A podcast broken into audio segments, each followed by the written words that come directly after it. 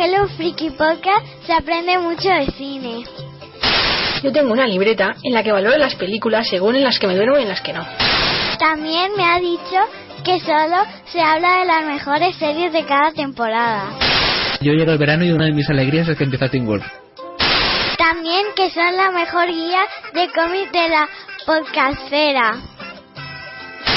Con tantas novedades, no sé si me falta pillar el último de Vengadores Reunidos, Imposibles Vengadores o, o Jóvenes Vengadores. Va, me los compro todos otra vez y ya está. Y trae los videojuegos con mejores gráficos, mejores historias y mejores personajes. ¡Wow! ¡Qué vicio llevo al Candy Crush! ¡Qué acoso a mis amigos de Facebook para que me manden vidas! Y por todo esto, de mayor, yo también quiero escuchar Hello Freaky. Hello Freaky, creando eruditos populares desde su más tierna infancia.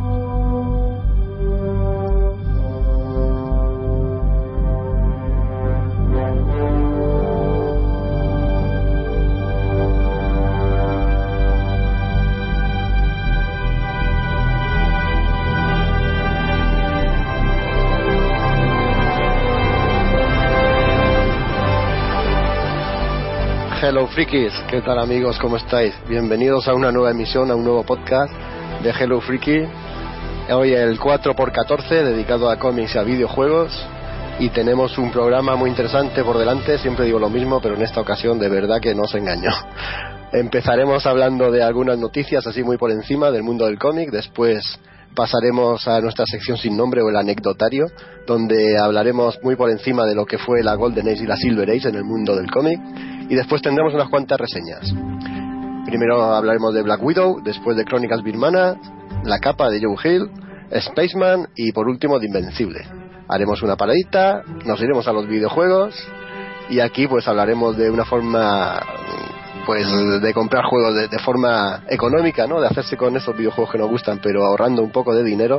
Daremos unos friki consejos y después hablaremos de unos cuantos videojuegos. Por ejemplo, del Tomb Raider, de la última versión de Tomb Raider, de Botanicula y también comentaremos la demo del futuro Final Fantasy que saldrá a finales de este mes. Ese es el menú que tenemos para hoy pero antes de seguir voy a dar paso a la presentación de mis compañeros, no sin antes advertir que la grabación de este programa vamos a ver cómo sale porque la mitad del equipo hemos estado convalecientes de una gripe, en mi caso gripe porcina, así que veremos cómo avanza el programa. Vamos a ver cómo están mis compañeros. ¿Qué tal, Víctor? ¿Tú has sido, has sido víctima de la gripe o te has salvado?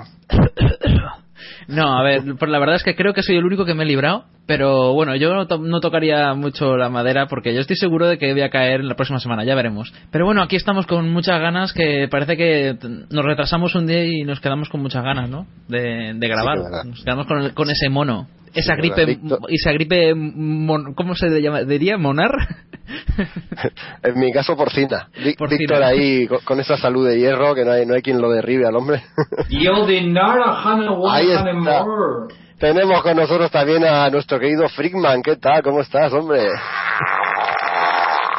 Pues eso.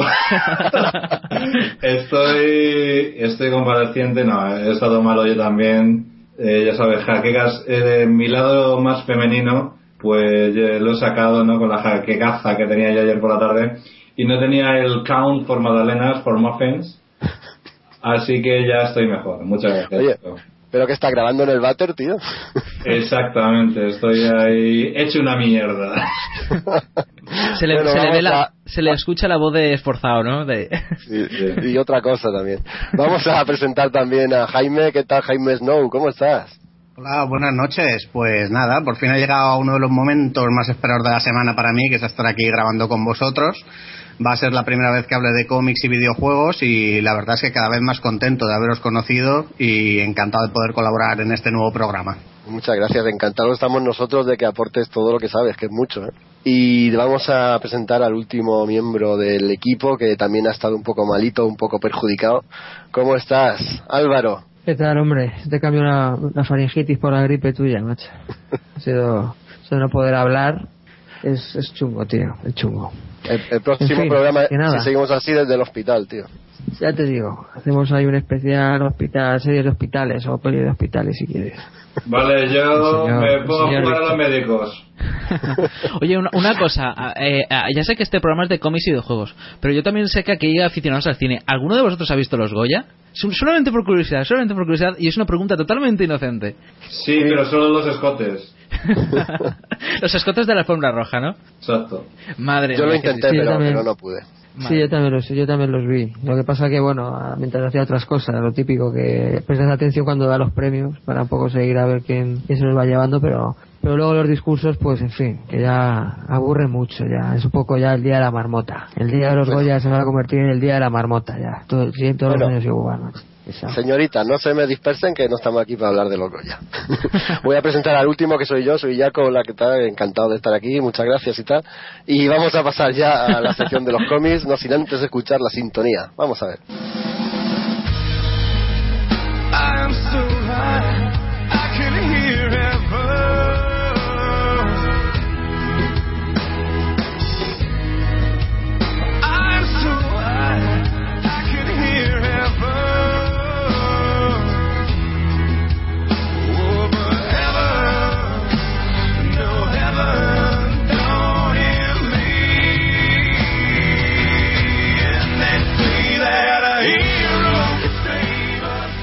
Bueno, pues como dijo el dermatólogo, vamos al grano y vamos a empezar ya con los cómics. Vamos a hablar de algunas noticias que han estado de relevancia estas semanas o estos días.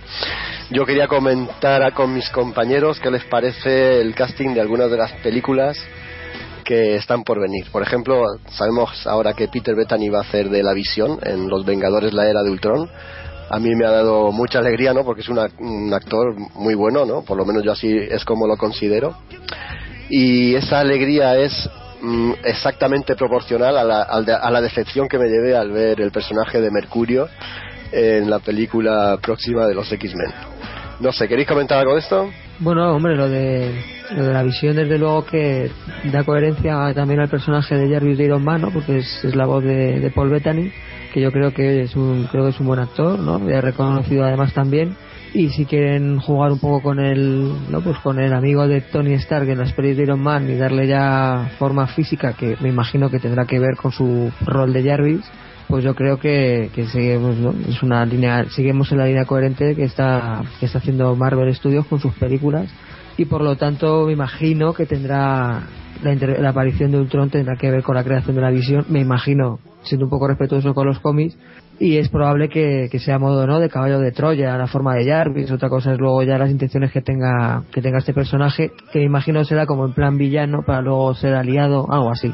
Tiene pinta luego ya veremos pero pero en principio desde luego que si Bethany es la visión entiendo que la relación con Jarvis pues es clara Pues esta noticia surgió y con ella un montón de rumores, ¿no? Porque a Bethany lo vieron en, en una entrevista y en- con unas pruebas de maquillaje y por lo visto el maquillaje era, era completamente blanca la cara y tal y ya estaba la peña especulando con que era esa versión de la visión que apareció en los cómics de los nuevos Vengadores. Creo que eran los nuevos Vengadores, ¿verdad? Que era eh, cuando estaba allí John Byrne y tal. Era más, sí, más frío y más calculador y tal.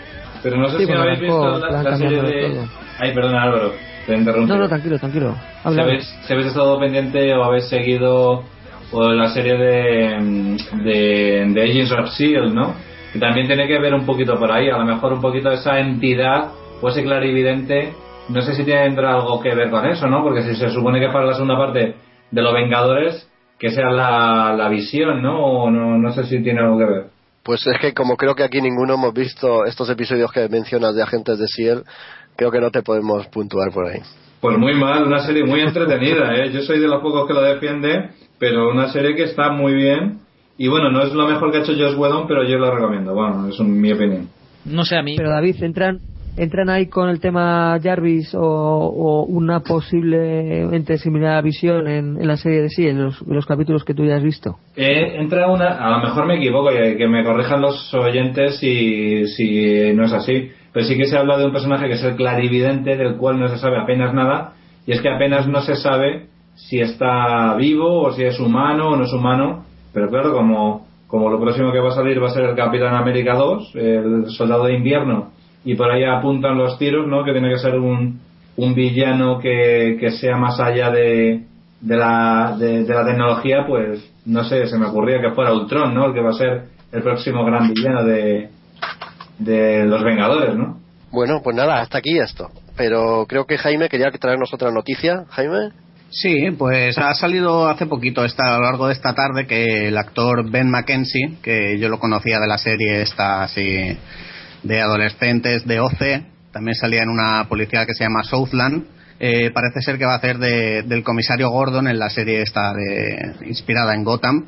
Y nada, la verdad es que no sé muy bien qué tal lo hará. Yo supongo que hará de un comisario joven y poco más se sabe hasta el momento. Aparte de que el tipo este ya hizo hizo la voz de Bruce Wayne en, en la película de animación año 1. A mí es que me parece que esta serie va a ser la típica serie que utiliza Batman para para ganar eh, éxito y sin embargo va a caer en el típico procedimental que todo el mundo acaba abandonando los pocos episodios. Sí, tiene pinta de ser un poco Agentes de S.H.I.E.L.D. eh, versión DC. Sí. No sé, yo si no vi a Agentes de S.H.I.E.L.D., que soy más fan de Marvel que de DC, menos aún voy- creo que voy a ver esta. Por muy fan de Batman que me considere. Yo no estoy de acuerdo. Yo, por ejemplo, eh, a mí Arrow no me he terminado de, de enganchar, le retomaré, pero porque se metieron en la primera temporada a finales, a partir del capítulo 14 o 15, con una serie de enredos que si la hermana se hacía más putita todavía de lo que era. Ah, yo, yo la sigo al día, ¿eh? así que no te metas mucho con ella. Pero, pero yo creo que es una buena baza. Yo creo que Warner está cuidando mucho sus, sus licencias. Yo, de hecho, me he estado viendo estos días de animación la Liga de la Justicia eh, War y la Liga de la Justicia Doom y os la recomiendan fervorecidamente. Yo, yo creo que puede ser una buena baza. Yo creo que a mí no me gusta, por ejemplo, el Batman este que sacaron eh, que era como más naif, como era que era más pop y no me acuerdo cómo se llamaba. La serie de dibujos. ¿Sabes cuál os digo? Ni idea. Sí, que, que era como un Marvel Team Up con otros personajes de DC. No sé. Ahora, ahora luego la busco, luego la busco. Vale. Bueno, pues no sé, ¿hay, hay alguna otra noticia que traer? Porque por No, no, no, no, no íbamos a comentar más noticias. Lo que pasa es que a raíz de, de esto de las series de DC me venía a la mente la serie de Constantine que, que están tramando y la del Predicador que ya han empezado a, a rodar el, el episodio piloto. Sí. Que eso nos, nos pone mucho ¿no? a los aficionados de los cómics. Pero bueno, si, como dice Víctor, si no hay más noticias y nadie quiere, quiere decir nada más. Bueno, ¿No? lo de lo de eh, Evangeline Lilly, que parece ser que va a fichar por la película de Ant-Man. No se sabe si de mujer avispa o, vamos, no, no se ha confirmado muy bien el papel, pero parece ser que Marvel la ha fichado ya para esta película. Sí, a mí me puede sonar como a la avispa, porque parece ser que también iba a intervenir en Los Vengadores o algo así. Así que seguramente estará por ahí. Por ahí irán los tiros, me refiero. Jaco, me acabo de acordar, el intrépido Batman. Jope, pero es que quién veía eso, tío. aquí, aquí el señor Friedman. No, no, no, no, no, no, yo todo lo contrario. Si lo que he dicho es que no me, a mí no me gustaba mucho. Yo simplemente era para señalar el hecho de que creo que Warner cuida muy bien sus licencias y, y, y yo no, no soy de los que discute, aunque a mí no me gusta, pero reconozco su mérito. Y yo No, creo y el- que es una buena baza. La- las series animadas de, de DC son muy buenas, ¿eh? Estas de... Hombre, yo no sé, mm, yo no sé qué tal Arrow, que la sigue Víctor, y por lo menos creo que un nivel aceptable tiene. A mí, por ejemplo, Smallville me pareció una serie satisfactoria, la Sí, verdad. sí, por ejemplo. estuvo bien. Y bueno, y otra, otra, otra noticia que también podríamos comentar solamente brevemente es que John Romita Jr. vuelve- eh, se encargará de dibujar Superman. Es una noticia que pusiste el otro día en, en la web y es bastante, no sé, bastante, yo diría que sorprendente, ¿no? Después de su marcha de Marvel. Sí, porque ha estado en Marvel desde el arbor de los tiempos, ¿no? Entonces que se haya ido a DC y, mira, encargarse del personaje estrella o el segundo personaje estrella con permiso de Batman, ¿no?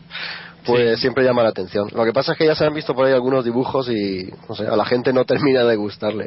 Ya, ya veremos en qué acaba todo. Todo sea que, que dure unos pocos meses. Sabemos lo que pasa con los autores que, que, que salen escopetados de DC. Pues eso, todo sea que dure unos pocos meses y luego vuelva a Marvel o se vaya por su cuenta, como hacen otros muchos, ¿no? Se van Sí. a alguna independiente. Pues es una, es una lástima, ¿eh? porque yo creo que John Romita es un autor muy personal, es un muy del estilo Marvel, y yo creo que no va a triunfar en DC porque en DC y sobre todo en Superman es como un poco como, como con el Real Madrid. Si desde el primer momento no da resultados, eh, Dan Didio y compañía les mandan a la mierda y que no tengan paciencia yo creo que si la tuvieran podrían dar muy buen resultado. ¿eh? Sí, es verdad. A ver cómo se involucra, a ver qué tal se involucra, porque últimamente tampoco estaba muy acertado, por lo menos no le veía yo con la concentración eh, eh, necesaria, por ejemplo, con su etapa de, de Spiderman con, con Straczynski, que yo creo que ahí, joder, el nivel que dio fue altísimo, pero últimamente tampoco le veía yo muy muy allá, o sea, como muy muy acelerado. Hmm. Ya Hombre, un poco lo- descuidando, descuidando, a lo mejor no los persona, no los personajes eh, en primer plano, como un poco y los exteriores, con a lo mejor el suficiente detalle como en otras obras, por lo menos anteriores. Me viene a la cabeza Guerra Mundial de Hulk, por ejemplo. Pero vamos, que oye, si, si el tío lo hace eh, proporcionado al personaje que va a tratar, entiendo que va, tiene que estar a la altura, desde luego, y si está a la altura, pues el tío es espectacular, desde luego. Pues los lápices que se han visto hasta ahora, la verdad es que no están nada mal. Pero tiene razón Frickman, ¿no? Es que su estilo se relaciona automáticamente con, con Marvel. Pero bueno, hay Eso por el ejemplos. tiempo. Claro, hay, hay ejemplos que sa- salvando salvando la devoción que nos, nos merecen, so- hay- son ejemplos que se pueden comparar, ¿no? Como por ejemplo cuando cuando Kirby se fue a, a DC, ¿no? Es que estaba pensando en eso mismo, tío. Claro. O Joe Bogdanove o Simonson, mucha gente. Y luego Sí. se han adaptado perfectamente a, a la idiosincrasia de DC, pero bueno, que es, es por, por, por meter un poco el dedo en la llaga y, y la falta de paciencia que hoy en día hay en las formas de entretenimiento en particular y en este caso en Superman y en Marvel, que tampoco lo- no les tiembla el pulso. En Marvel menos quizá, quizás sí que dan más oportunidad.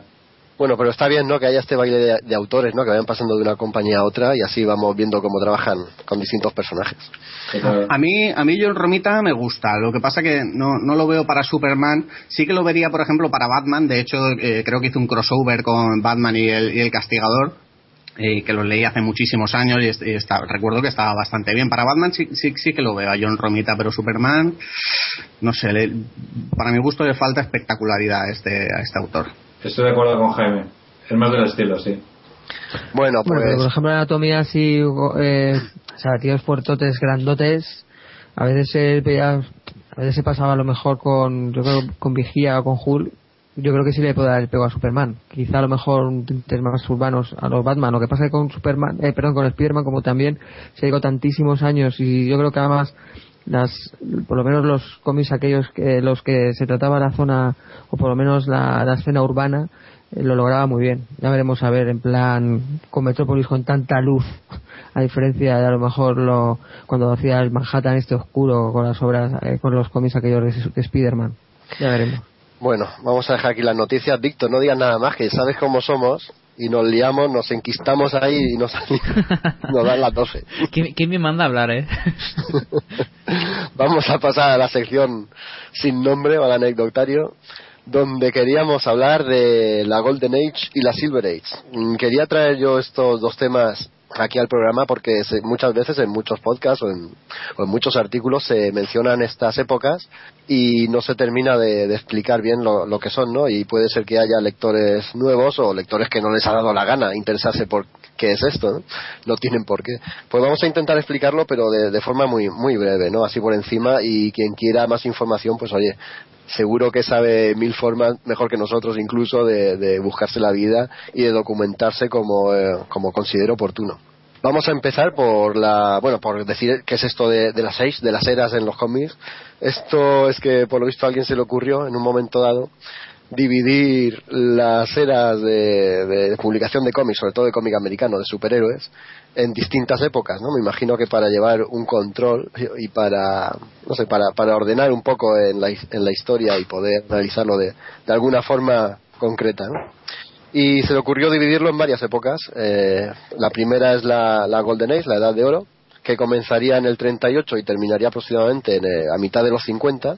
Después vendría la Edad de Plata, la Silver Age, que empezaría en el 56 y terminaría pues en el 69 o 70. Después le llamaron a la siguiente edad la Edad de Bronce, que ocuparía todos los años 70. Entraríamos en una edad oscura, que es lo que ellos llamarían así a la, a la etapa de los 80, y luego ya la edad moderna, pues a partir de los 90 hasta la actualidad. Como digo, esto no son más que, que, que etiquetas ¿no? que algún autor le ha puesto al cómic americano para estructurarlo. Nosotros vamos a centrarnos en las dos primeras, que son las que creo que yo personalmente creo que tienen más importancia, porque son el origen, son eh, la base de toda la industria del cómic de superhéroes, que es básicamente o en su mayoría de lo que aquí hablamos. ¿no? Creo que ahí es donde radica sobre todo eh, el interés de este, de este pequeño dossier que- del que vamos a hablar ahora. Y bueno, la, Golden Age, ¿qué es esto de la Golden Age? El, origen de los cómics de superhéroes. Vamos a empezar diciendo que los padres o las madres de los cómics de superhéroes son directamente las publicaciones pulp, ¿no? Estas, estos relatos en revistas que nos hablaban de extraterrestres, eh, eran de terror también, o también de, de personajes con, con algún poder, también lo sabía. Pero mira tú por dónde, en 1938, eh, si no recuerdo mal, y si, y si recuerdo mal que algún compañero me corrija, National Allied Publications pues decidió darle imágenes a estos a estos relatos, ¿no? Porque antes no había no existían los cómics, eran las tiras cómicas lo, lo que había, y de ahí viene precisamente el nombre. Y el primer cómic que se publicó con este nombre fue el número uno de Action Comic. Habían varias historias cortas, pero la primera de, de todas ellas, la, la historia que encabezaba este Action Comic número uno, estaba creada por Jerry Siegel y Joe Shuster y nos contaba el origen de un personaje llamado Superman. De este cómic ya hablamos aquí en el especial de Superman, pero vamos. Yo creo que aquí es donde está el origen de, de todas las leyendas, ¿no? De todos los cómics. En el número uno de Action Comics, publicado en junio, aunque en realidad se publicó en abril, pero la fecha ponía en la portada junio del 38. Y nada, a partir de ahí, con el éxito que se cosechó con, con esta publicación, pues National Allied decidió seguir publicando este tipo de, de cómics. Tenemos, creo que el siguiente, si no recuerdo mal, bueno, habr- habría otros, ¿no? Pero por, por importancia en el tiempo, el siguiente puede ser el Detective Comics número 27, donde se presentó a un personaje llamado Ant-Man y los encargados fueron Bob Kane y Bill Finger. Después vinieron otros muchos, ¿no? Se presentó a Wonder Woman en All Star Comics número 8, en el 40 se presentó a la, a la Sociedad de la Justicia y así podemos seguir unos cuantos más lo que es DC Comics, pero también había otras editoriales. Si algún compañero mío quiere aportar las otras editoriales o la otra gran editorial en el momento en que entró, o si no, sigo yo. Continúo, continúo, pero yo solamente quería reseñar que efectivamente la Golden Age, la época de oro, es sobre todo, yo creo, de mano de, DC, que bueno, todavía no era DC, era Na- National Publishing, y era una todopoderosa compañía eh, de cómic, eh, pero no solo de superhéroes. También eh, el, el cómic más importante en aquella época era el cómic, cómic pulp, como tú bien has dicho, y el cómic romántico. Son varias, varios géneros, pero el que terminó triunfando finalmente convirtiéndose en el más mayoritario, evidentemente, fue el cómic de superhéroes. Es algo que se conoce ahora, pero que de- desgraciadamente y gracias a este especial que estás haciendo, Jaco, yo creo que es algo desconocido, ¿no? Es esta época en la cual, pues, a muchos de nosotros y a otras generaciones que ahora mismo se, se acercan al mundo del TVO, pues son totalmente desconocidos. Y yo creo que, que es ponerlo de justicia y quizá efectivamente eh, ponerle y situar en el mapa por qué es DC tan importante, ¿no? Es que DC fue la pionera de esto. El Action Comic eh, pertenecía a la que en su momento era, era DC, ¿no? Pero mira tú por dónde que con este éxito otros editores se sumaron al carro de los comic books. En concreto Martin Goodman, que publicaba revistas Pulp, pues decidió pues también subirse al carro, como digo. Y en 1939 otro otro editor, amiguete de, de Martin Goodman, lo convenció de que lo suyo era pues publicar cómics, como estaba haciendo la competencia. Así que en una editorial que crearon, fusionando unas cuantas, que se llamó Timely Publication, la que luego sería Marvel, pues allí publicaron el primer número de la, de la era Marvel, por así decirlo, que se llamó Marvel Comics número uno. Y aquí presentaron unos personajes tales como la antorcha humana original, Anamor, también lo presentaron aquí, al hombre submarino, al jinete enmascarado, a el ángel, sí, sí, el, que sería, no el de los X-Men, sino un, un trasunto de ángel, ¿no? Un- una especie de luchador contra el crimen que tenía una capa voladora. Y también presentaron a un personaje que se llama Cazar, que yo creo que os suena, un trasunto de, Tarzán. Pero eh, Cazar tiene una curiosidad, ¿no? Y es que el personaje de Cazar es incluso más antiguo que Superman. Lo que pasa es que Casar nació en esas revistas Pulp en, en el año 36 y lo retomaron en cómic aquí en el 39. Una curiosidad más. Y ya pasamos al año 1941, también dentro de la Golden Age, donde nació el Capitán América, en su cómic llamado Capitán América Comics número uno. ¿Algo que decir, compañeros? Bueno, también es de, esta, de esta época. Ay, perdón, Álvaro. Los invasores, ¿no? Un poco también comentar en relación a lo que es lo, que es la Golden Age o porque también hay corrientes que un poco se pueden retrotraer al 738 sí porque estarían la doctrina no que podría decir que fue en el 34 con con aquella publicación de Eastern Color en el cual ya se editaban por lo menos sacaban eh, a la venta los, el primer comic book lo que ocurre que recopilaba esas tiras de prensa que mencionaba Jaco. Luego se puede decir que eh, National Air Publication quizá mejor antes de Superman ya en el 34 publicó los primeros comic books, pero ya con historias originales para ese medio, para ese, esa obra concreta, que se llamaba New Fan. Y luego está la corriente que ha manifestado no ya con el sentido de que se entiende ya con el con los primeros con ya el primer cómic con superhéroes con el Action Comic número uno. Pero sí me, sí me gustaba también comentar un poco que, que hay corrientes que se retrotraen un poco más. Al 34 sobre todo con la colección Famous Funny que era esa recopilación de tiras.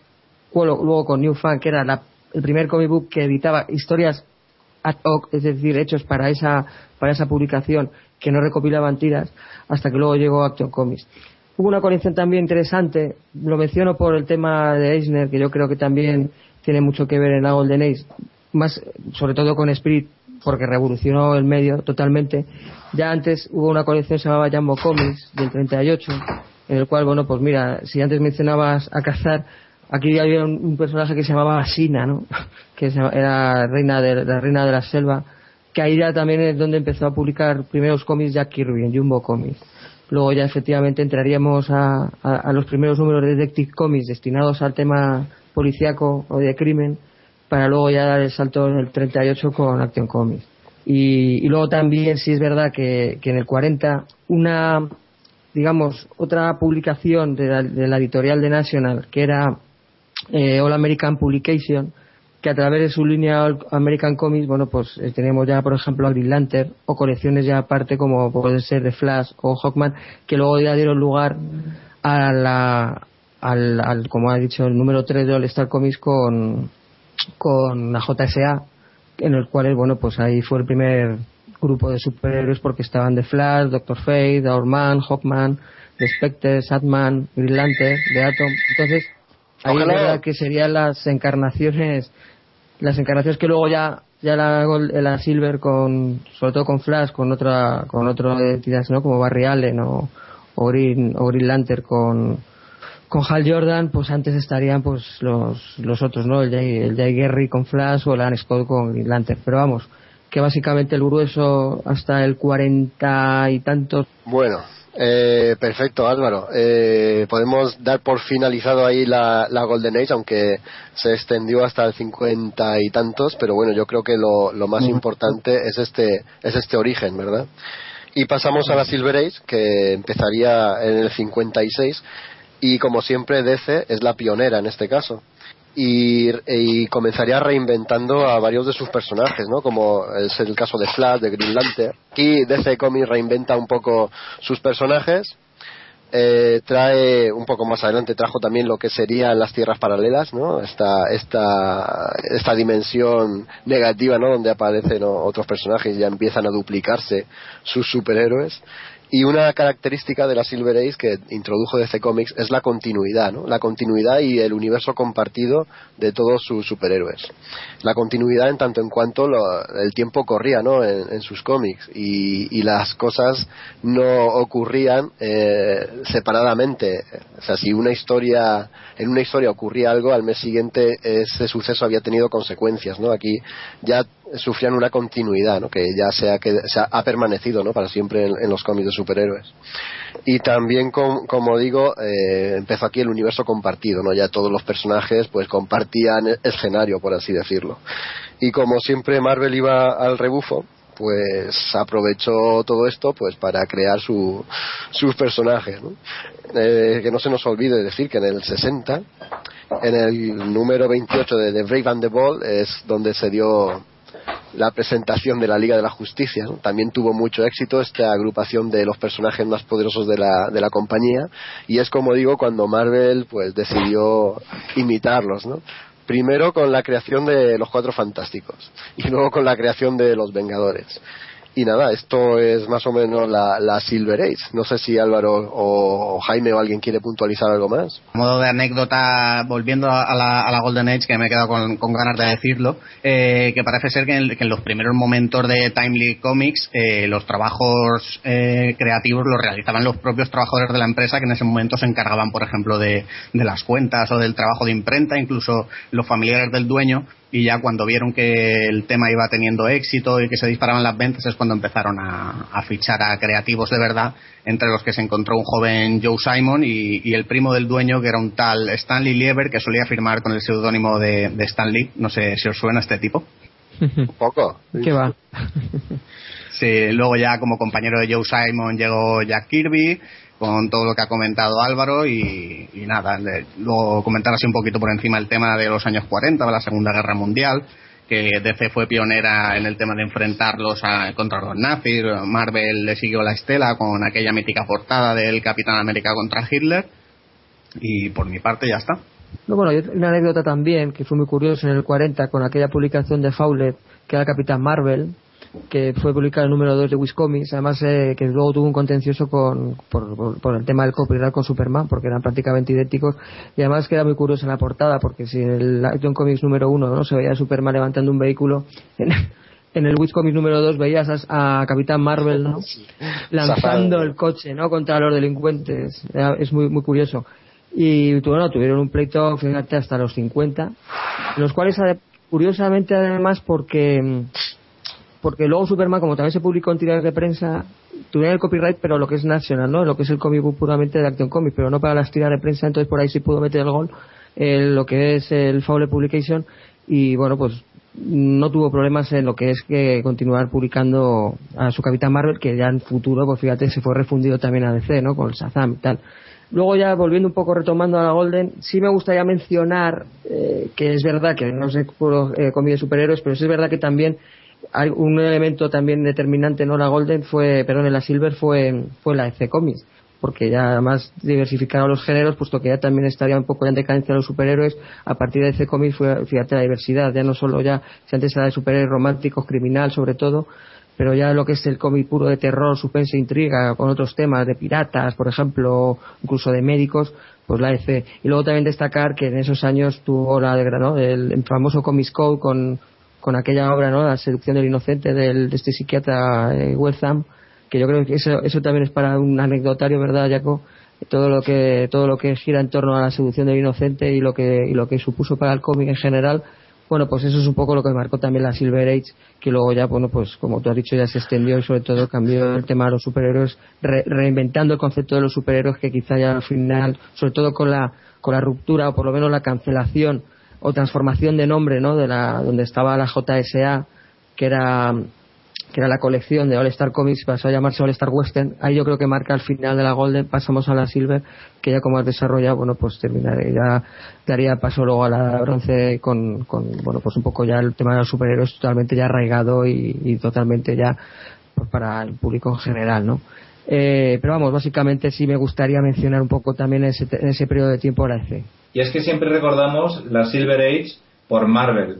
¿Por qué solo por Marvel? Yo que soy muy de pero es que ta- también soy muy fan de Marvel, eh, pero Marvel en esta época, vale, sacó Spider-Man, los Cuatro Fantásticos, los X-Men incluso, los Vengadores, pero es que también nos olvidamos de que estamos en DC en alguna de las mejores etapas de la historia de DC. Ese Green Lantern, Green Arrow, ¿no? Que era, plena, era un discurso súper adulto y súper avanzado para la época, ¿no? También estamos en, DC, en la Legión de Superhéroes, maravillosos, años 70, ¿no? Incluso. Eh, no sé, DC en aquella época era muy creativa. Y nos olvidamos de, también del Batman de Neil Adams. Eh, era en plena época de, de, la, de la Silver Age. Yo creo que es injusto olvidar a estos grandes autores y a estos grandes personajes como fueron tratados para siempre mencionarlos por encima a todo lo que supuso Marvel, que es cierto que fue muy importante y revolucionó el cómic, acercándolo a la gente. pero también lo hizo DC. No, sí, sí, eso a lo mejor lo podemos incluir en un- una especie de tardo Silver Age, ¿no? Como ya antes de antes de darle el final de- del ciclo. Pues sí, pero vamos, que son cómics de los 70 y ahí están, desde luego. Y, hay ambos, como tú has destacado, dibujos por Neil Adams, tanto su Batman como, como el Green en Green Arrow. Eh, lo único que sí es verdad que, que lo que es DC en los 50, sobre todo, yo recuerdo con Batman alguna historia suelta que he leído, es más marcado, fíjate, ciencia ficción, alejándole de, no del escenario propio del personaje. Que me, acaba, me viene a la cabeza, por ejemplo, Batman, que tenían esas historias con alienígenas y robots. Más puro ciencia ficción, pero un poco por eso, por el, por un poco ya la, la técnica nueva, que sí es verdad que con Marvel dio un poco el empujón poniéndoles a lo mejor ya unos personajes más de carne y hueso, más donde las- el público se podía identificar. Que luego yo entiendo que ya también han bebido el resto de editoriales a la hora de hacer superhéroes, pero sí, lo, como para mí el elemento principal, si fue de National con, con la Golden, yo creo que Marvel con la Silver, con, sobre todo ya con la creación de los Juegos Fantásticos, sí es verdad que reinventaron a los superhéroes, convirtiéndolos en personas en los cuales el público se podía identificar. Sí, o por lo menos que eran familia, al fin y al cabo. No, pero- problemas, pero- o sea, tú veías a la cosa con sus problemas. Pero lo, lo que dice Frickman, eh, eh, vamos a ver, Frickman, eh, le damos importancia a Marvel, pero porque nosotros vivimos en un país donde Marvel siempre ha sido predominante.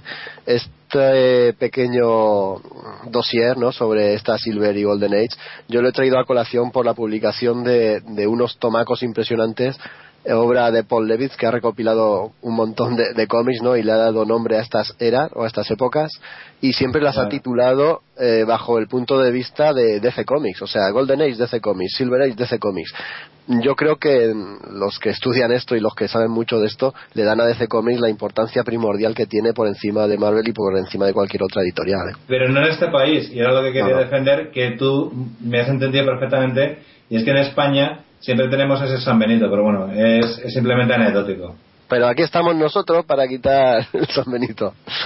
Y una, una cosa que, que se me ha pasado, no, no quería dejarla pasar. Y mira, es de Marvel, ¿no? En la, en la Golden Age. Era una, una curiosidad ¿no? que me llamó la atención. Y era que mientras que DC presentaba a los superhéroes, ¿no? Como luego los hemos conocido, con, con esa carga de, de, de arrojo y de ayuda a los demás, Marvel cuando sacó su, su primer cómic, qué curioso que los personajes no eran tan buenos, ¿no? Como parecían. Por ejemplo, aquí, aquí se presentaba el hombre submarino, Anamor, que era un enemigo de, de la humanidad. ¿no? Él era el, el príncipe de los mares y, y se declaraba en guerra continua contra los habitantes de la superficie. Y el otro protagonista, o uno de los otros protagonistas de, de este número uno, era la antorcha humana original, que era un androide que eh, protagoniza, por ejemplo, la portada y si la podéis ver, la pondremos en Facebook para que la veáis. Eh, Eso tiene un aspecto absolutamente terrorífico, ¿no? Y parece que está amenazando a alguien ahí de una forma tremenda. Pero bueno, dicho, dicho lo cual, y si, si no queréis apuntar nada más, yo creo que, que puede haber quedado un poco de orientativo, ¿no? Para, para los que nos escuchan y si quieren eh, eh, profundizar un poco más, pues bien tienen a su disposición estos tomos impresionantes, como digo, de Paul Levitz, que creo que aquí en España solo han sido publicados los dos primeros, que precisamente hacen alusión a estas dos eras que nosotros hemos hablado. Pero bien pueden hacerse con estos tomacos, como digo, impresionantes tanto en tamaño como en precio, o bien pueden, pueden manejarse por las redes que encontrarán información de sobra y yo creo que, que les colmará su curiosidad. ¿Queréis comentar algo más o ya dejamos aquí esto? Bueno, que son de, son de Tatsen, decir también para, si a alguien interesa, que es de la editorial Tatsen. Yo la verdad es que creo que en un bis he visto uno y creo que no están traducidos, me parece, ¿eh? No, no, no están traducidos, pero No están traducidos, ¿verdad? O sea, predominan el- importa- directamente importación, ¿verdad? ¿Eh? Exacto, pero no, que predominan las ilustraciones y portadas y Sí, tal. sí, sí, bueno, sí. Tampoco hay tanto texto. Y bueno, hasta aquí el anecdotario. Espero, como digo, que haya sido interesante. Y nos vamos a las reseñas, que tenemos unas cuantas, también muy, muy chulas, muy interesantes. Va a ser Jaime el encargado de empezar, pero antes, compañero, me gustaría deciros que vamos a acotar el tiempo. Yo voy a estar aquí controlando con reloj en mano y os daré un aviso cuando se os cumpla el tiempo, aunque no creo que haga falta porque soy gente de bien y seguro que vais a hacer lo imposible para ir rápido. bueno, Jaime, si tienes tú el placer, eh, das comienzo a la ronda de reseñas con tu impresionante Black Widow. Claro que sí, Black Widow, la viuda negra, novedad de Marvel Comics, siguiendo la línea editorial con esta especie de reboot, ¿no? Que conocido como Marvel Now, Ya sabemos todos cómo, cómo se recasta esta editorial y es que con el estreno a la vuelta de la esquina de la nueva película de- del Capitán América, si no me equivoco, el 28 de marzo, eh, la viuda negra, que volverá a ser interpretada por Scarlett Johansson, pues vuelve a estar en, la palestra, ¿no? Eh, de moda de nuevo. Eh, pues bien, con todo esto, Marvel ha aprovechado para estrenar esta nueva colección de La Viuda Negra, con guion de Nathan Edmondson, que ha trabajado, por lo visto, sobre todo en Image Comics, con colecciones como Olympus, The Activity, también ha llevado a cabo Grifter en DC, y los dibujos de Phil Noto, que es un artista que ya os digo que de entrada, que, vamos, me tiene enamorado. Las críticas que he estado leyendo por ahí, por la red, eh, sobre el cómic, eh, en general no son buenas, pero es que todas van en la misma dirección. Y es que la gente eh, se queja de que hay demasiado espionaje y poco, poco tema de superhéroes. ¿Qué queráis que os diga? Eh, yo, a mí me pasa totalmente lo contrario. Yo creo que esto es bueno para el cómic. Creo que estamos ante un cómic maduro que se aleja mucho del estereotipo de cómic de superhéroes al que nos tiene acostumbrado Marvel y el dibujo de Phil Noto le viene que ni pintado. Este dibujante tiene un estilo sesentero. Bueno, os recomiendo que le echéis un ojo a su Tumblr si no lo conocéis porque el tipo este va, va actualizando con cierta asiduidad, con bocetos, portadas, borradores de las páginas que va haciendo y la verdad es que es una delicia como dibuja. En el, en el cómic, de momento, no aparecen otros personajes del universo Marvel, muy en la línea de, de Ojo de Halcón de Fraction y David Aja, que, bueno, por cierto, a David Aja le mandamos un saludo desde aquí porque le mandé un correo solicitándole una entrevista y aunque me dijo que no podía por carga de trabajo que tenía ahora mismo, la verdad es que el tío fue súper amable y atento, me contestó enseguida. Nada, la verdad es que un encanto. A ver si, si un día cae la breva y nos concede una entrevistilla.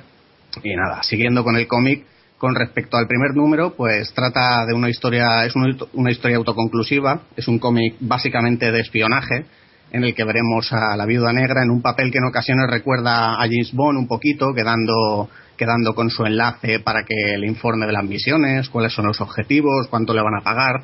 También el tema de los gadgets que utiliza nos puede recordar un poquito al espía inglés. Y lo que mueve el personaje, como en la mayoría de, de sus historias que hemos leído hasta ahora, es la, digamos, la, la redención por los pecados cometidos en el pasado. Y está genial también eh, que los autores introduzcan la, cotidianidad, ¿verdad? Este, este elemento que le gusta tanto a Álvaro, eh, y que podamos ver escenas como a Natasha, por ejemplo, paseando por la calle, tomando un café en su casa, dándole de comer al gato, cayendo rendida en la cama después de una misión, se ve bueno, su apartamento pequeñito y tal, está la verdad es que es muy curioso verla fuera de la acción habitual a la que estamos acostumbrados y está, está muy bien este tema. El segundo número comienza, comienza otra misión con la misma premisa que la anterior. En primer lugar, quedando con su contacto. Y nada, esta vez la, la acción se desarrolla en China, lo cual está genial porque nos permite ver diferentes ambientaciones y tal. Y en este caso la historia no termina en el mismo número, por lo que por mi parte estoy esperando deseoso el tercero y la verdad es que he disfrutado un montón con estos dos primeros números. Entonces, ¿está recomendado para cuando salga aquí? ¿Seguro? ¿Nos fiamos Eh, de ti? Ba- ba- bajo mi punto de vista, sí, igual me, me dejo de llevar de- demasiado por el apartado gráfico, pero oye, el guion, yo creo que el guion cumple, no es, no, no- no es un, no- yo creo que no va a ser un cómic para la historia, pero es un cómic ligero, es, está súper entretenido y de verdad que no cuesta nada echarle un ojo y os lo recomiendo. Mira, me, me alegra un montón oír la, tus buenas críticas, ¿no? Porque yo pensaba que era un producto que salía pues aprovechando la aparición de la viuda negra de Natasha en la película El Capitán América. Yo pensaba que, que iban a aprovechar eso, ¿no? Para, para explotar un poco el personaje. Pero bueno, si es un producto que tiene esta calidad, bueno, a mí me encanta también que el aspecto gráfico, ¿no? Que, que nos deleite los ojos. Pues nada, yo, yo picaré, seguramente picaré con esto. Sí, sí, sin duda es, vamos, lo que, lo que comenté al principio, aprovechando el tirón de la viuda negra, recientemente salió el póster que lo colgamos en la web y tal. Eh, vamos, la, la razón por la que ha salido esta colección es por eso, pero, pero mm, no por esto deja de, han dejado de hacerlo con buen gusto y, y- y con calidad. Yo creo que, que es un cómic que vale la pena. Punto para Marvel, oye, muy bien. Pues nada, ¿alguien quiere comentar algo de esto? Pues nada, me toca entonces a mí. Pasamos a... está, está en el tiempo. Que bueno, te has superado. Muy bien. No- nos has dejado a los demás que nos recreemos. Muy bien. Nada, muy bien, Jaime. Perfecto. Ahora voy yo a hablar de un cómic un, poco menos de superhéroes. Se trata de Crónicas Birmanas de Guy Delisle. y no sé, a veces aquí comentamos cómics pues que nos divierten porque tienen mucho humor o porque, no sé, retratan la realidad de una forma amena y entretenida. También a veces nos enseñan cosas, ¿no? O a veces eh, tocan algún un tema histórico o algo. Pues mira, aquí Crónicas Birmanas es todo eso junto. O sea, es, es un, eh, es un cómic que eh, aglutina todo esto y yo creo que, que bastante más. Guy es un ilustrador, es un artista canadiense que vive, bueno, vive, digamos que está afincado en Francia y su mujer es eh, miembro de Médicos Sin Fronteras.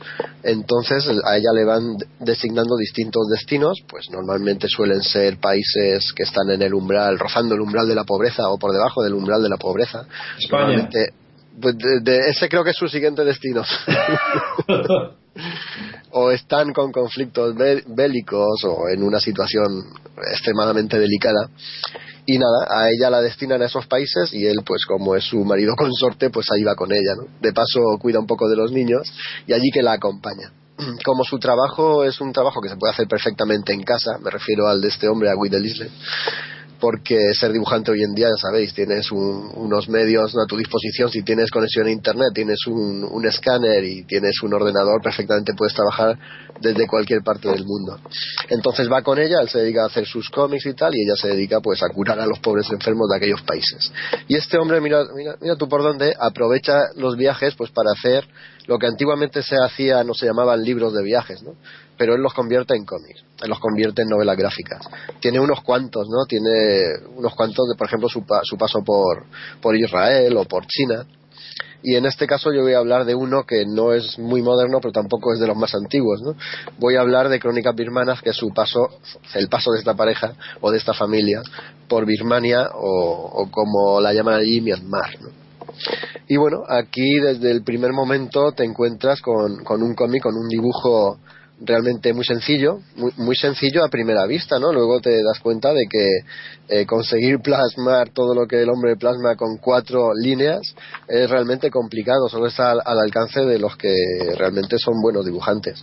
Pero al principio sí, sí es verdad, el trazo es muy sencillo, no entra por los ojos el dibujo, luego explicaré por qué puede ser que este hombre se haya, se haya dedicado a hacer este trazo tan sencillo y, y- y de manera rápida el cómic por lo menos en el aspecto gráfico. Pero bueno, como digo, desde el primer momento ya te indica que va a estar lleno de humor, ¿no? Por ejemplo, en el viaje que hacen desde Francia hasta Birmania, hay una anécdota muy simpática y muy graciosa en la que están viajando con el niño lleno de bártulos y de maletas y en uno de estos golpes que se da la maleta en la cinta transportadora, una de las maletas, pues empieza a salir una musiquita infantil que llama la atención de todo el mundo. Y es que se han dejado el juguete favorito del niño dentro de una maleta y es prácticamente irrecuperable hasta que no lleguen a destino. Bueno, esa escena del golpecito y la música sonando en una maleta se va repitiendo y va causándoles, ¿no? va haciendo gracia. Pero claro, cuando llevan tres días de viaje, de aeropuerto en aeropuerto, de transbordo en transbordo, de avión en avión, al final eso se convierte en, en algo irritante y ya no tienen esa sonrisita en la boca. ¿no? Eso es muy gracioso. También te comentan, no sé, muchísimas otras anécdotas cuando están buscando una casa y se dan cuenta de cómo allí también ha, sido algo primordial el pelotazo inmobiliario, ¿no? A su estilo, claro. También el calor tan tremendo que hace durante todo el día, los cortes de luz que, hacen in- insoportable ese calor porque no funcionan los aires acondicionados. Cómo son allí los supermercados a diferencia de cómo nosotros estamos acostumbrados, ¿no? En la odisea que tiene que pasar este hombre buscando tinta para, para seguir haciendo sus dibujos. Y claro, todas estas anécdotas realmente triviales, él sabe mezclarlas con, con la verdad es que con cierta habilidad y con reconocible habilidad, eh, mientras nos muestra la situación política y la situación tan delicada que vive la gente en ese país, ¿no? Cómo el sistema totalitario y represivo, que es uno de los más duros del mundo, cómo hace estragos en la gente y casi no, no les permite manifestarse te habla, por ejemplo, de cómo la censura es tan salvaje y tan cutre a la vez que se, dedica a re- se dedican a recortar directamente de las revistas lo- aquello a lo que el régimen no le conviene. Entonces él llega a conseguir una revista o un periódico en un kiosco y se encuentra con que faltan fotos, faltan artículos, pero recortados a tijera. No es que las hayan tachado en imprenta ni nada, están recortados a posteriori. Hay un montón de, de anécdotas, incluso también tan curiosas como cuando encuentra eh, la moneda de, de curso como, común, ¿no? De curso legal en el país y se da cuenta de que el dictador, en un delirio de, de, de estupidez, porque no se puede llamar de otra forma, ha mandado imprimir billetes de valor de 15, 45 y 90 kiats, que es la moneda del país. Claro, imaginaos la, la, arquitectura mental que tiene que desarrollar los vendedores y los compradores para cuadrar precios con estas monedas de 15, 45 y 90. Es increíble, ¿no? Y ya digo que aparte de, todo este humor también te, te involucra, ¿no? Y te, te, muestra muy claramente cómo, cómo sobrevive, iba a decir cómo vive, no cómo sobrevive allí la gente y lo mal que lo están pasando, ¿no? Te habla también de, pues, de, de la dictadura y te comenta quizá le pone no demasiado, ¿no? sino el, el mismo que se merece, ¿no? A, a, la, al Premio Nobel de la Paz que se encuentra recluida en Birmania, se llama Aung San Suu Kyi, te cuenta la historia de ella, ¿no? Como su padre era el cabecilla del partido político que hacía frente a este dictador el dictador, no, no recuerdo ahora mismo cómo se llama, bueno, da igual. El dictador se le ocurrió hacer unas elecciones hace unos cuantos años, de tal forma que perdió las elecciones, pero claro, no podía permitir salir del poder, entonces anuló dicho resultado electoral y la que estaba en ese momento en el país, que era la hija de, de este de este político, pues la, re, la recluyó en su propia casa y no la deja salir. A día de hoy sigue estando allí. Es la Premio Nobel de la Paz del año 91. Y bueno, como esto hay muchísimas cosas, ¿no? Con este cómic de, de, trazo simple y de, y de, trazo a veces un poco cutre, te puedes meter, ¿no? Dentro de la vida la vida corriente de, lo que pasa en Birmania, ¿no? Y puedes ver un poco la, la situación que, que, están atravesando allí. Digo que, que, es lo que antiguamente se llamaban libros de viaje, la verdad es que es muy entretenido, es, es muy divertido. Lo recomiendo porque es una lectura fresca y la verdad es que te saca radicalmente de lo que aquí estamos habituados a leer, ¿no? Que suelen ser aventuras y cómics un poco más un poco más ligeros, ¿no? por lo menos de contenido. Y este, pues, quieras que no, es, es un soplo de, aire fresco y es una, delicia, quieras que no leerlo. Y no sé si alguno de mis compañeros quiere preguntar algo, decir algo, si no, yo concluyo con el motivo que creo que ha llevado este autor a dibujar de esta forma. No, no. Vale, yo iba a deciros despertaros y no doy dos palmadas para que os despertéis. no, en serio, el dibujo lo podéis consultar por ahí, es, es muy, muy simple, ¿no? Yo lo achaco o bien a, a, dos motivos, o bien a que este hombre quería hacer un trabajo rápido, no quería complicarse porque creía que no, no, no le hacía falta, ¿no? O el segundo motivo yo, que yo creo que es el, el, el, que es cierto, ¿no?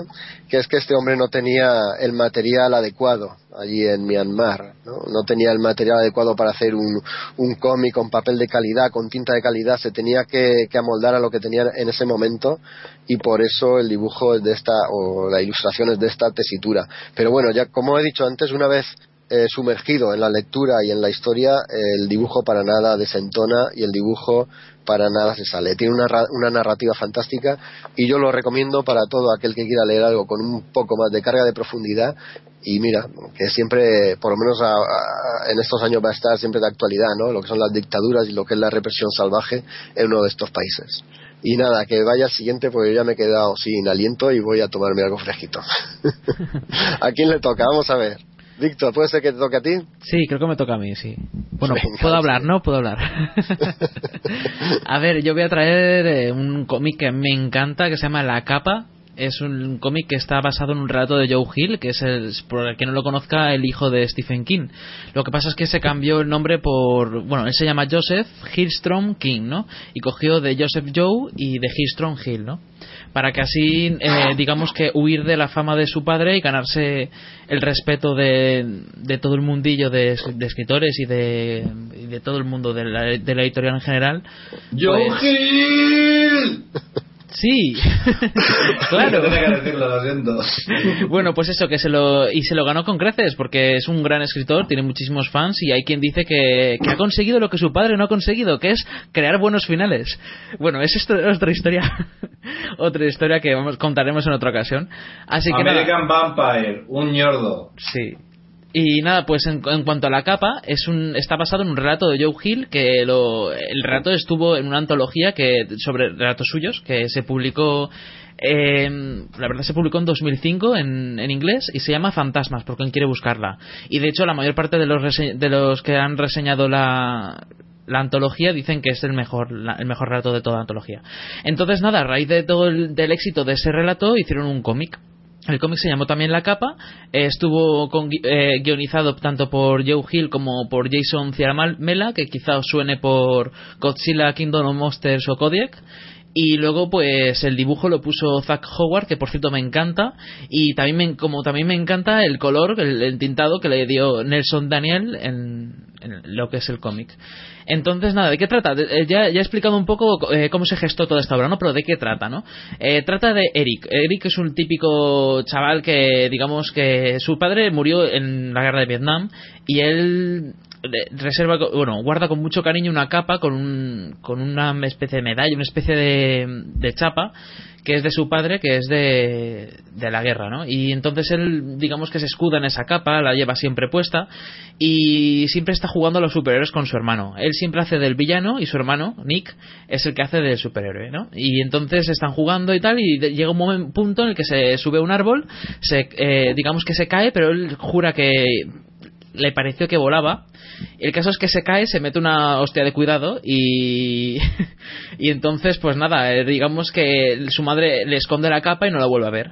Eric es el típico chaval que, que nunca, no es, es incapaz de tomar responsabilidades. Él, de hecho, eh, está en contra de ellas. Lo único que quiere es disfrutar de la vida, hacer- eh, se niega a crecer, se niega a, a tomar decisiones, a, a hacer algo con su vida.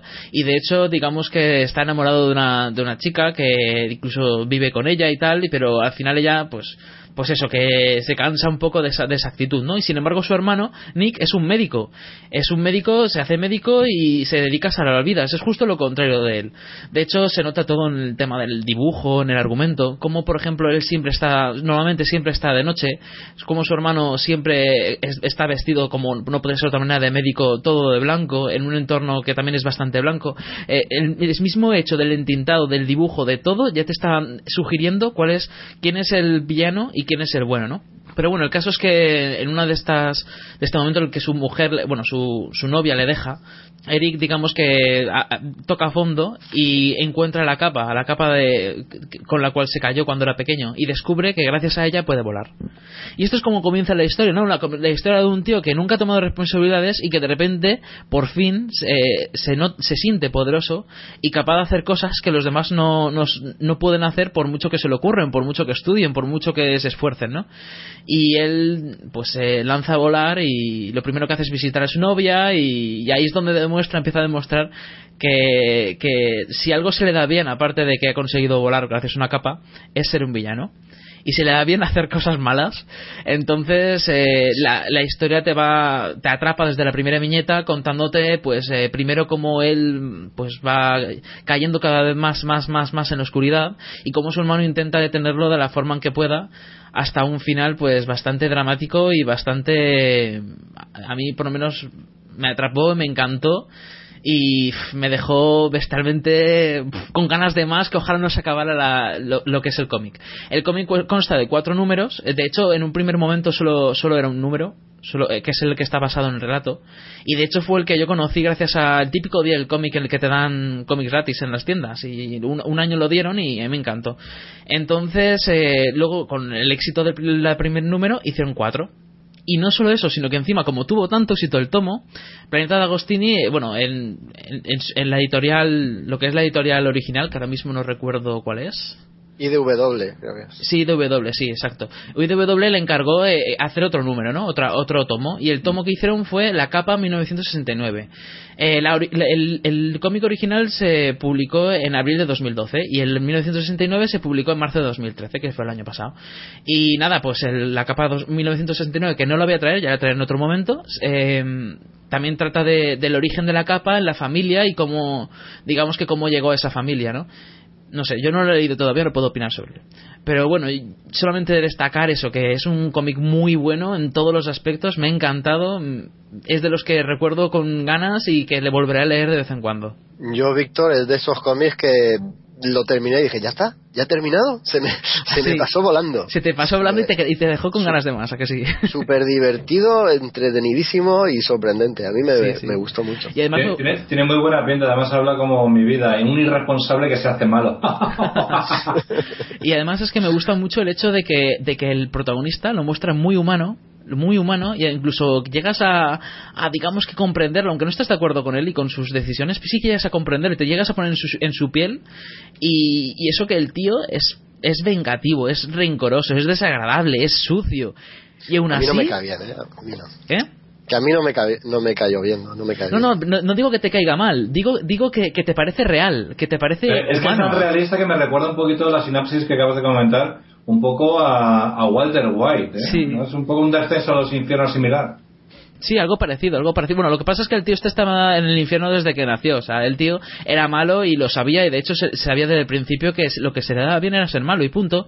Y a otras, hay personas a las que se les da bien hacer el bien y él to- además lo tomaba con total naturalidad. Que él se dedicaba pues a hacer el mal y punto. Lo que tú no sabes es que Walter White también, desde que era pequeño, lo era. Lo que pasa es que era un jodido falso hipócrita. Y- pero bueno, tiene muy buena pinta este cómic, era una chorrada. A mí, a mí, Víctor, la verdad es que me, me ha parecido un cómic redondo, con un, un punto macabro muy bueno. Creo que, que Joe Hill, que por cierto ganó el premio Eisner en, en 2011 con esta obra, ha acertado de pleno con, con la creación del personaje principal, ese, ese perdedor incomprendido, como, como tú bien has dicho, que siempre vive a la sombra de su hermano. Y los dibujos de, de Zack Howard me, han gustado bastante. Yo no, no había seguido la carrera de, este dibujante. Y el entintado, como has dicho, también es cojonudo. Los efectos esos de, puntillismo que le dan un toque retro al cómic me encantan. Y menos mal que la serie no tiene un final tipo Los Serrano, en la que el protagonista despierta y todo es un sueño, porque yo de verdad, conforme devoraba el cómic, me temía lo peor. Como, como sucede el accidente ese, digo, ostras, que no pase esto, por favor, que no pase esto. Pero nada, que va, la verdad es que acaba de forma estupenda y, y es un cómic que me ha sorprendido muchísimo. Sí, yo lo recomiendo con muchas ganas. Espero que la gente se anime a leerlo y ya traeré en otra ocasión 1969 a ver qué tal está. A ver, Perfecto. Muy bien, muy Bueno, bien. pues Álvaro, te toca. Muy bien. Pues nada, he traído Spaceman de 2012, esto de DC, de- por su- con su sello Vértigo, y nos volvemos a encontrar, nos volvemos a encontrar con el dúo, que es un dúo que a mí me encanta, que es Asarelo y Rizzo, ¿verdad? Si ya antes, bueno, pues sobre todo habían las colaboraciones entre entre ellos, había sobre todo temas de serie negra, ¿no? Como Cien Balas o Johnny Double o, por ejemplo aquella aquella aquel cómic de Batman, Ciudad Rota, bueno, pues aquí un poco se aleja del, del género y nos vamos a una especie de, de, bueno, una historia de ciencia ficción con también tanto dentro de lo que es, lo que es la Tierra, ¿no? Y pero también en el espacio, en, en concreto en Marte, ¿no? Nos contaría la historia de Orson, que es un spaceman. Esto estaríamos hablando de un futuro no muy lejano, ya, bueno, pues por el calentamiento global, ya el nivel del mar, bueno, pues habría aumentado considerablemente y las, todas las principales urbes pues habrían sido totalmente sumergidas, ¿no? Entonces digamos que teníamos un escenario apocalíptico en ese sentido. Que son los Spaceman eran, bueno, pues una serie de personas los cuales fueron en- manipulados genéticamente al nacer para que soportaran el viaje de la Tierra a Marte. Y entonces directamente, bueno, pues eh, un grupo de cinco se estuvieron más eh, tiempo ahí en Marte pues para un poco eh, eh, encargarse de los recursos naturales del planeta rojo, ¿no? Lo que ocurre que eso se nos va contando en flashback a medida un poco de la, de, de la aventura ¿no? de, de uno de ellos que se llama Orson, en la cual se ve involucrado en un secuestro de una, de una niña eh, que es bueno pues un fenómeno fan dentro de la televisión. Aquí también habría mucha crítica ¿no? a los medios de comunicación y a los reality, de tal manera que ya afectan a la, a la vida de las personas en lo que es ya el, directamente rodar la, vida de incluso de niños. ¿no? Sería raptada, exigirían un, rescate multimillonario y el bueno de Orson, que digamos que ya habría finalizado su capítulo en Marte, pues se encargan de, una manera accidentada de, buscarle un- una salida a la niña. Entonces, ¿qué ocurre? Que mientras eh, se nos va contando la, esta aventura personal que va teniendo este señor, esta persona, Orson, se nos dice qué es lo que pasó también en Marte y por el cual, bueno, pues el, el experimento Spaceman pues no, no tuvo éxito. Y se nos va contando a modo de flashback también en función de lo que le va pasando porque se encontrará con un adversario el cual también eh, tendría que ver con, con el secuestro que se llama que se llama Carter que si digamos es otro Spaceman ¿no? entonces tendríamos ahí el, ese versus entre los dos dos maneras de pensar vi- viniendo de lo mismo en los cuales les une un pasado trágico que tiene relación con lo que hemos dicho que pasó en Marte ¿no? entonces esa es un poco la premisa no voy a contar luego cómo se desarrolla y cómo termina lógicamente pues para que, que le pique la curiosidad bueno pues entre pero a mí sobre todo me ha llamado la atención pues el encontrarme no a a lo que es este, este dúo de, de- de au- de autores en un ámbito al que yo no les conocía. Si es verdad que a Sarelo, bueno, pues a lo largo de, de otro tipo de publicaciones, sobre todo Marvel o DC, pues es verdad que ha explorado también el género superheroico o incluso también el de ciencia ficción o aventuras o space operas, pero sí es verdad que, que con Riso, bueno, pues yo siempre la había visto pues en temáticas de este estilo, o bien de terror como puede ser yo vampiro. Sí es verdad que el tema de futurista con, con Caín ya también lo, lo, lo hizo, ¿no? Con Barreiro, que es un cómic también que recomiendo. Pero aquí, bueno, pues por lo menos los tengo ya los dos, que, que es verdad que son autores a los que los tengo con gran estima y sobre todo porque es verdad que respetan siempre la esencia, ¿no? De, de, de las historias. Porque es verdad que aquí bajos fondos se va a encontrar mucho, ¿no? En esta nueva, en estas ciudades flotantes, ¿no? Las que se encuentra el, el protagonista pero el detalle no el, los tanto los exteriores como en la estructura como en como los ambientes cotidianos con esas segundas lecturas aparte de la acción principal que también explotó tanto en 100 balas, aquí no lo explota tanto, pero sí es verdad que va dejando esos detallitos, ¿no? El- si a lo mejor Orson entra a una casa, pues vas viendo que la señora de la casa resulta que está viendo la televisión y un niño le está diciendo, o sea, esos detallitos muy muy rizo que a mí me encantan, bueno, pues aquí también los los vamos los tenemos, ¿no? Lo que ocurre que es verdad que, oye, aparte del- de los bajos fondos y sobre todo también situaciones en lo que es eh, estructuras eh, sobre el mar, pues también, oye, el tío se maneja muy bien en los detalles, por ejemplo, de Marte, ¿no? O con, las, o, con, esas, vale, eh, con esas bases espaciales. Y desde luego que la lectura es entretenida, mm, no es algo novedoso, el que haya, el que tengan un pasado traumático, que te lo vayan contando con cuentagotas, que eso va a tener consecuencias para el destino de los dos protagonistas, tanto Orson como Carter, que son los dos Spaceman, por qué uno actúa de una manera respecto a la niña, por qué el otro lo hace contra la niña. Entonces, sí es verdad que la historia no es original, pero a mí me ha llamado la atención, o por lo menos sí quería destacar el hecho de que como reencuentro con los autores, bueno, pues desde luego que a los que son fervientes de riso, pues aquí vamos a encontrar los- la pura obra marca de la casa, ¿no? De, este autor que a mí, a mí, a mí me encanta, ¿no? Y bueno, en ese sentido, pues yo la, fue, una, fue una compra que hice precisamente del Expo Comic, que me llamó la atención por, por ver que era Sarelo y Riso, no por, por antecedentes de reseñas o por artículos en publicaciones. Mm, Me pilló, lo, vamos, fue a abrir el cómic y verlo y dije, pues mira, vamos a ver qué, qué me, qué me, qué me enseñan estos dos otra vez. Y lo dicho, la verdad es que bastante, bastante entretenido y sobre todo pues también como la línea argumental es paralela a los flashbacks, pues al final como que de una forma se refunden al final y todo cobra sentido y en ese en este caso pues la verdad es que que no es que sea muy muy sorprendente pero sí por lo menos deja un buen sabor de boca y es coherente con lo que ocurre con por lo tanto por la forma de pensar que tiene el protagonista Orson como su némesis que es Carter. Y sobre todo también pues pues otra vuelta de tuerca más no al, al la desmitificación no de todo esto del mundo televisivo una crítica feroz contra los realities que yo creo que de una manera además un pelín eh, exagerada pero sí para reírse un poco de, este tipo de, de, de medio de comunicación o por lo menos este medio de entretenimiento que, que cada vez que bueno pues en función de cómo van los, transcurren los tiempos sobre todo con la MTV que ya se está cebando no con este con este formato bueno pues aquí se nos dice cómo podría ser este tipo de actividad en un futuro no muy lejano, sobre todo cuando hay una hecatombe como la que hay. También habría distinciones de clases porque se habla de una,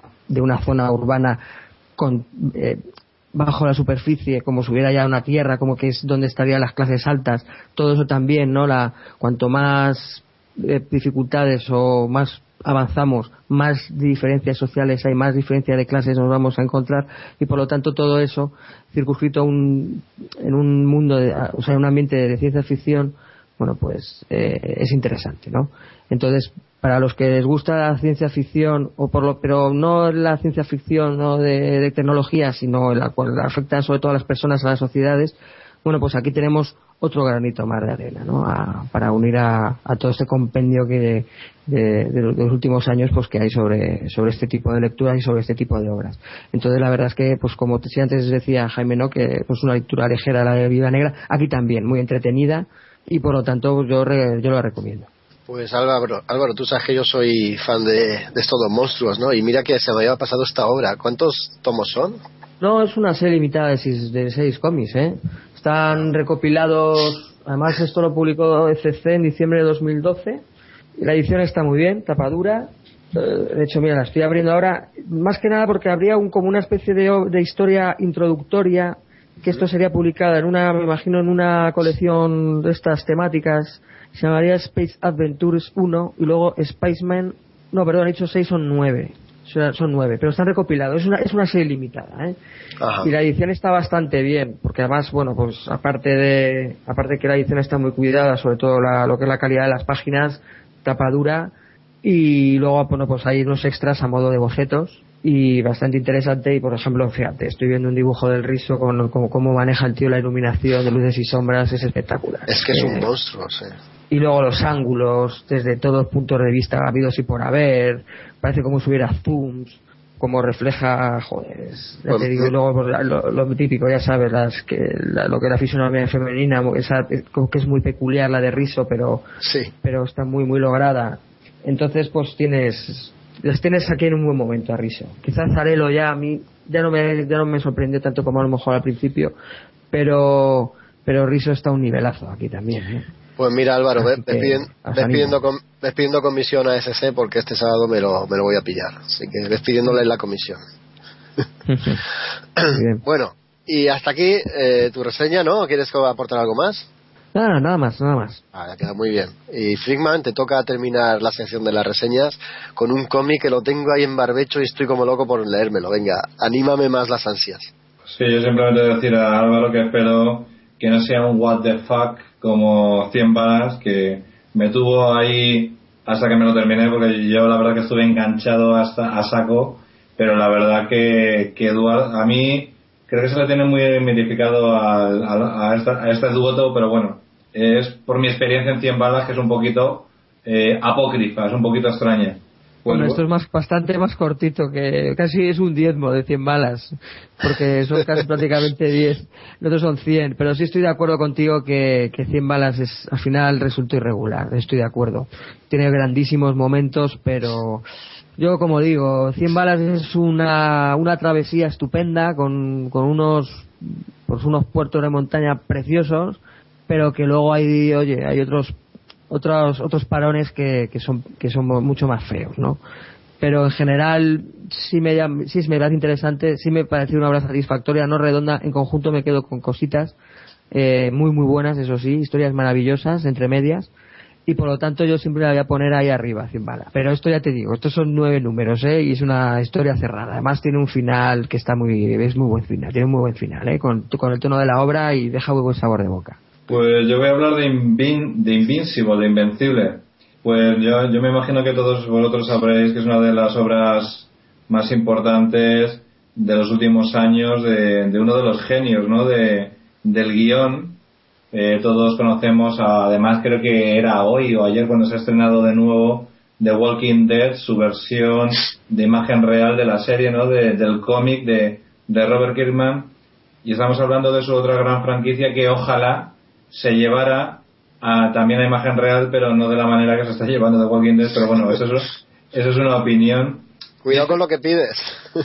Sí, efectivamente, sí, porque luego puede salir cualquier sucedáneo en plan light, ¿no? Y nos decepciona a todos. Un coitus interruptus que espero que no sea. Como sí que es el cómic, esto es un, es un no quiero hacer si- similitudes, eh, muta lo que voy a decir ahora, pues está acaso tu hija por ahí, Jaco, pero este cómic es un cipote. Este cómic es la hostia, amiguitos. Esto es de lo mejor que he leído yo en los últimos tiempos. No comparen con Spider-Man si esperáis ver este, este cómic, porque no tiene nada que ver.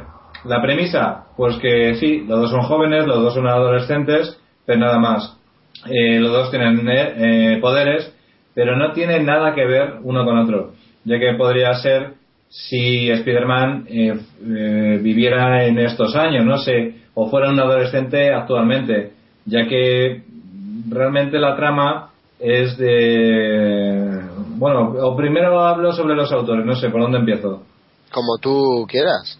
Tú eres libre de empezar Vale. y de continuar como quieras. Pues mira, como he mencionado ya quién es eh, Robert Kirkman y no creo que sorprenda a nadie quién es, pues voy a hablar sobre el otro co-creador que es Cory Walker, el cual, pues bueno, aparece en los siete primeros números, en el primer arco argumental, aparece como cre- co-creador, pero luego no, no aparece más porque el que realmente aparece en la mayoría de los números, que son más de 100 números publicados en Estados Unidos, es eh, Ryan Otley, que es el que realmente yo creo eh, evoluciona a la par que el personaje, ¿no? El dibujante. Y creo que se va notando número a número cómo, cómo va evolucionando y cómo va pues también creando a Invincible. Y Invincible se ha convertido en un pelotazo que, como bien sabéis, se ha publicado originalmente en Image. Es un personaje que está dentro del continuum temporal normal de, de otros personajes como Savage Dragon, eh, como el resto del universo Image. Y resulta que, bueno, pues ya metiéndonos en lo que es el cómic, un poquito hablando sobre, sobre este Mark Grayson, que es el hijo de, de un famoso eh, escritor que es Nolan Grayson, que es el alter ego de uno de los más grandes superhéroes y más poderosos del mundo Image, como es Omni-Man. Eh, resulta que él descubre que, pues, que tiene poderes y que viene de, de, los poderes que de su padre, que es un Viltrumita. Es que no sé, no, sé si se traduce así exactamente porque yo, a, a que me voy a poner gafapasta, yo, yo lo he leído en inglés, amiguitos. Yo, la verdad que, que también me estoy volviendo un poquito gafapasta en cuanto a, a las traducciones, porque muchas, tra- muchas traducciones últimamente en los últimos tiempos no recogen toda la esencia, pues igual que hablamos en el especial de, Breaking Bad, ¿no? De- del original.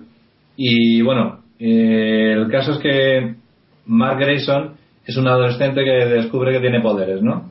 Y descubre que su padre lo tiene idealizado como uno de los eh, superhéroes más poderosos del mundo, que en teoría viene de una raza, pues tipo, aquí sí que hacen un paralelismo, un homenaje, yo me gustaría decir que es un homenaje a los kryptonitas, ¿no? A, a Krypton y que viene aquí pues a establecer pues la paz en el mundo, pues todo esto para que lo, lo que ven en las plazas, la- las razas alienígenas a, a la Tierra, ¿no?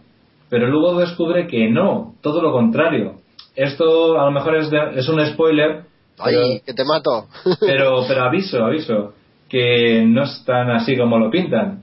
Eh, no resulta ser tan bueno el padre, sino que resulta que, que es una raza alienígena malvada. Y hasta aquí puedo leer de este arco argumental.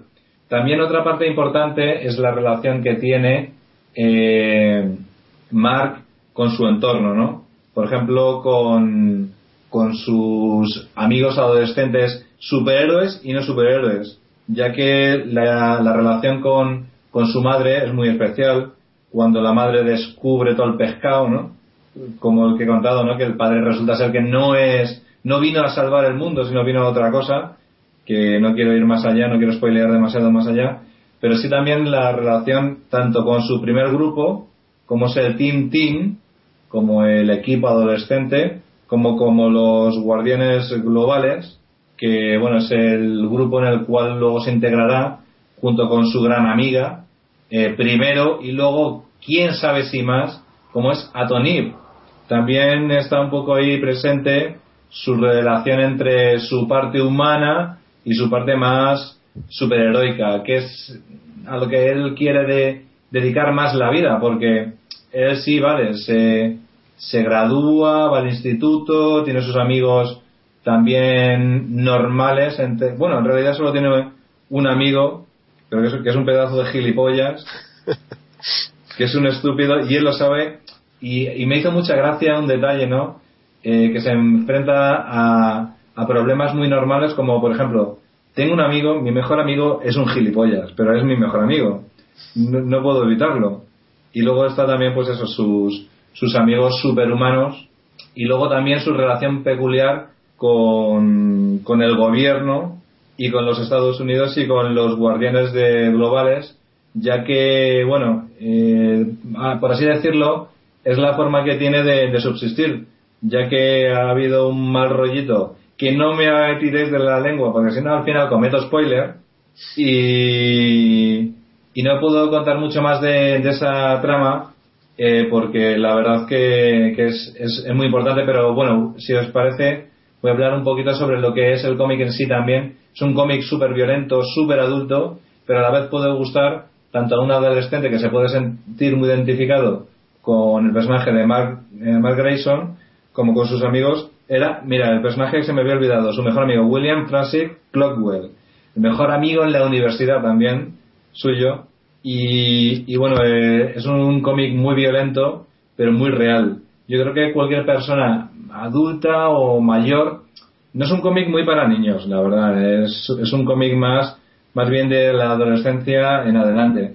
Pero cualquiera de nosotros se puede sentir identificado tanto con Mark, que en muchas tramas ni aparece en muchos cómics eh, y no es el principal protagonista de muchos de los arcos argumentales, ya que simplemente eh, los arcos argumentales del instituto o de la universidad o los arcos argumentales de, de los guardianes del globo y luego los, los personajes sin poderes y los villanos y su relación con ellos, etcétera, etcétera, pues es, es acojonante. Es que me podría, podríamos hacer un especial de cuatro horas de este personaje y no quiero entrar mucho en detalle, quería hablar un poquito en general de lo que a mí me ha provocado eh, Invincible y por qué quería hablaros de ello. Y no sé si tenéis algo que preguntar, porque a lo mejor me he puesto aquí a hablar de mí mismo y de mi mecanismo, y no sé si me he liado y os he contado 100 cosas a la vez, porque es que la verdad me emociona mucho este cómic. No, no, yo, yo estoy encantado escuchándote. Tengo un poco de miedo de lo que estás contando, ¿no? Porque ya te digo que lo tengo ahí pendiente y, y todo el mundo me habla maravillas de, de, esto y tú ahora me lo estás subrayando, ¿no? Así que si quieres continuar un poco más o lo que tú veas. Sí, sí, básicamente eh, en continuar diciendo que, que es un cómic que a día de hoy, yo me he leído hasta el cómic número 100, que es eh, después de la guerra Viltrumita, y no quiero contar mucho spoiler, eh, sigue manteniendo la tensión, porque, porque es experto, o sea, este hombre Robert Kirkman es experto en, en empezar, porque empezó para mí, no es que empezara flojo, igual que tampoco empezó flojo eh, con The Walking Dead, simplemente empezó poniendo pinceladitas, empieza fuerte, pero porque te deja con ganas de más. Yo no sé cómo coño lo hace este hombre, que después de 100 números dices, quiero más Invincible, quiero más zombies, quiero más... No sé si estáis de acuerdo conmigo que para mí es uno de los mejores narradores que existen actualmente. Y la verdad que gráficamente también es muy agradecido porque Ryan Otley, eh, que para mí es quien ha realmente definido el personaje de Invincible y toda su cosmología, por así decirlo, eh, es una maravilla. Y yo os recomiendo que, que, no os lo perdáis porque me podría tirar horas y horas hablando de, de, miles de tramas, de miles de personajes, la relación de miles de personajes, os podría hablar, pero yo quiero que lo descubráis porque no creo que tampoco. Yo creo que en España sí que es un poquito más desconocido. Sí que a lo mejor, porque conocemos más las dos grandes, ¿no? Marvel y DC, conocemos la otra gran obra de Robert Kirkman como es The Walking Dead y no conocemos eh, como debería conocerse porque este cómic es cómic en mayúsculas. ¿Sabes qué pasa, Frickman? Eh, tú has visto cómo está publicado Invencible aquí en España, ¿verdad?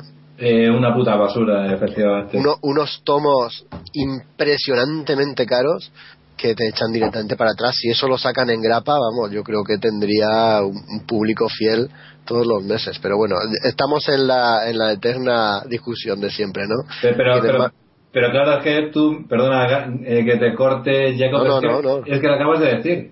Es que, lo que la grapa es una pena que desaparezca de nuestros kioscos. Pero es que, ¿quién se puede permitir comprar un cómic de Invincible? Un cómic dirigido principalmente a adolescentes. Señores que tienen 30, 40 años, que son los que se lo pueden permitir. Y ahí para mí es, es una pena. Claro, no, no, estamos totalmente de acuerdo. Oye, perdona, Frickman, no sé si lo sabes, puede ser que sí. Hace un par de semanas puse una noticia en la web. Y aprovecho para decir que en hellofreaky.com están las noticias de cómics, series, videojuegos, tal, todo esto. Bueno, puse una noticia relacionada con Invencible, que a partir de su número 111 iba a dar un giro radical, tanto la trama, el argumento, los personajes. ¿Lo, lo sabías? No sabía, pero es un giro habitual que ha hecho a lo largo de, de los 100 primeros números. O sea, cada, cada 20, 10, según le daba, a, pues eh, pegaba un, un giro de tuerca acojonante. Pero y parece, me pare- parece, parece que va a ser como nunca visto antes. Se dice que va a cambiar el tono del cómic, va a ser directamente gore, van a morir personajes que no te lo puedes esperar y va a ser una ida hacia adelante y sin mirar ya hacia, hacia Ya. argumentos pasados. Ya lo he hecho antes. Y, ¿Ah, sí? Sí, sí. Y, Yo hablo desde la ignorancia, joder. y, y es como un juego de tronos, no te enamores de ningún personaje. Ah, qué guapo, qué guapo. Ya me, ya me has convencido.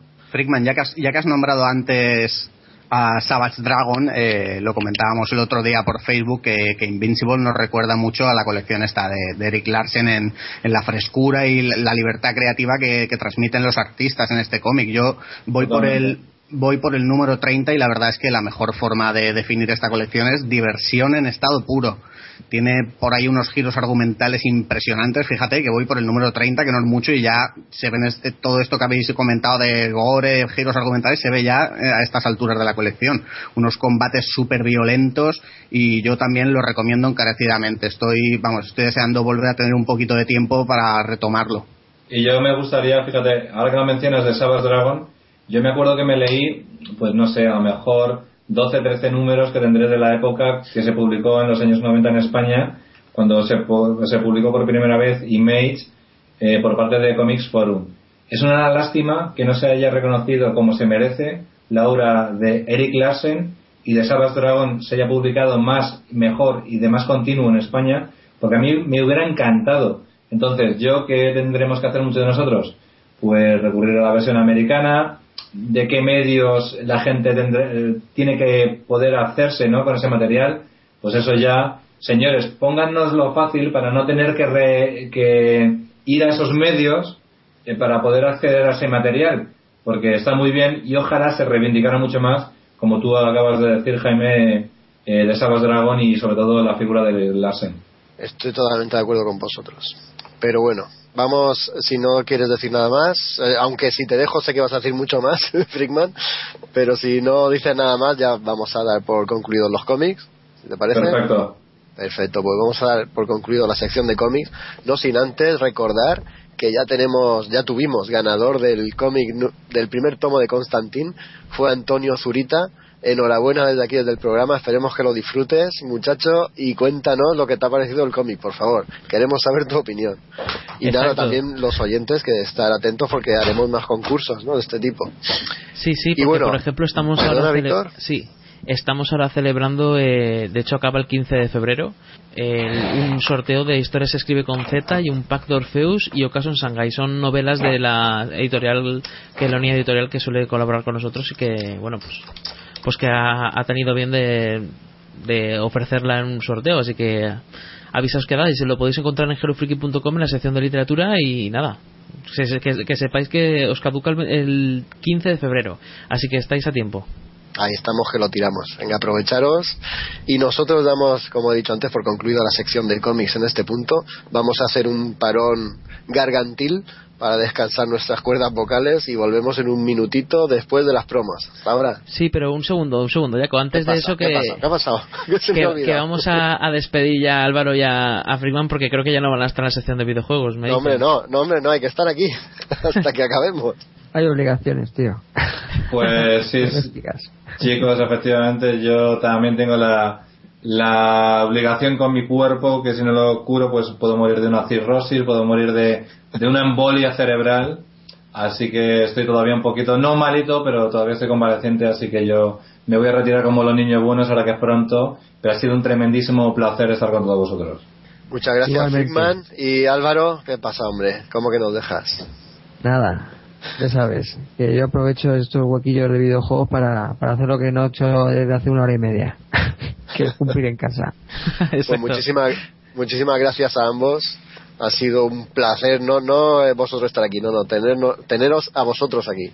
Muchísimas Nada, hombre, gracias y nada. Al revés. Un abrazo, chicos. Hasta pronto, chicos. Tienda en casa.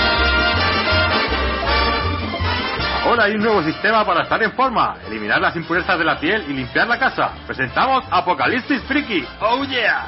El podcast de cine y cómic que te hará mejor persona. Miles de usuarios ya se han beneficiado de sus propiedades.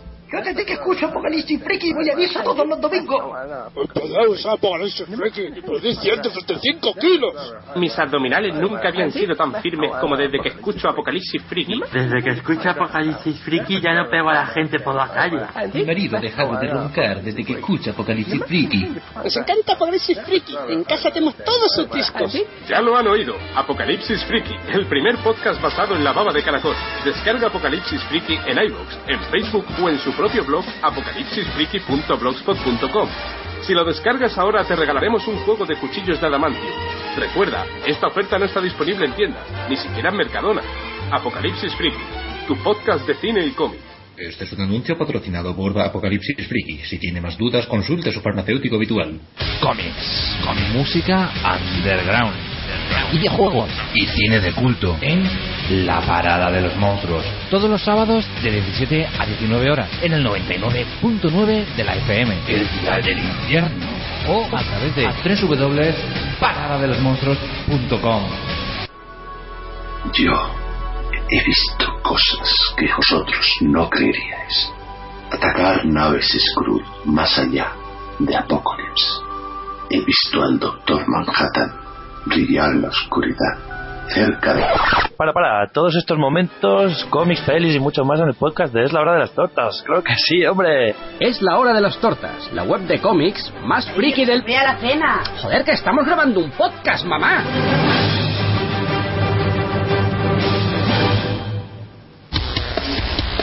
Hola, soy Miguel Soria y si te gustan los videojuegos te espero cada dos semanas con todo mi equipo en A los Mandos, los mejores juegos, la mejor música y los análisis más exhaustivos. No lo olvides, estamos en iBooks y en iTunes. Recuerda, ¡A los mandos! Lejan, Eva Lejan de. ¿Pero qué dices?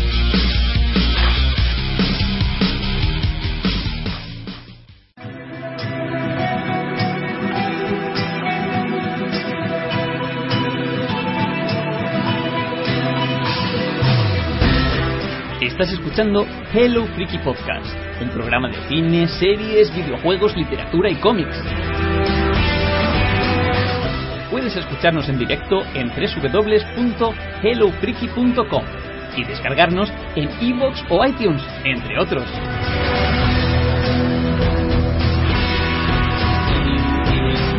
Si te lo estás pasando bien, no seas tacaño, haznos me gusta y anímate a comentar en la ficha del podcast.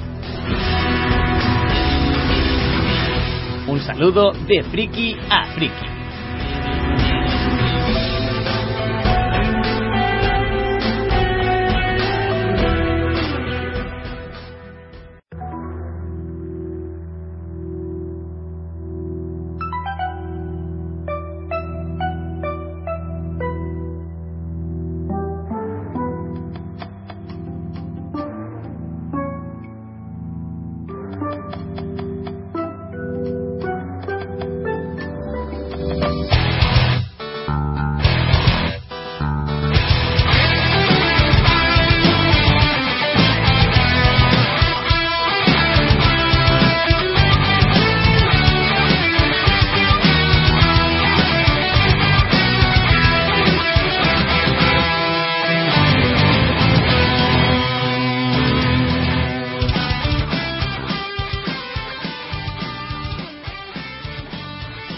Con la sección de videojuegos y vamos a hablar de un tema que yo creo que interesa muchísimo a la gente.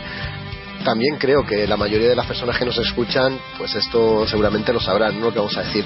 Pero oye, solo con que haya un pequeño grupo de los que nos escuchan que no supieran esto y les podamos servir de ayuda, creo que vale la pena hablar de ello. ¿no? Y me refiero a la forma de ahorrar dinero comprando videojuegos, que creo que es algo muy interesante. ¿Verdad que es así, no? Con esta crisis que tenemos, compañeros. Sí, sí, la verdad es que sí. Siempre que quieres eh, encontrar videojuegos, muchas veces eh, se suben de precio y tienes que estar pendiente de ciertas ofertas y de ciertos sistemas, ¿no? Y aquí vamos a tener varios que a la gente le va a les va a, a parecer muy curiosos y yo creo que quizá también afecte a sus bolsillos. Por mucho que quieran ahorrar, a lo mejor les, les interesa además.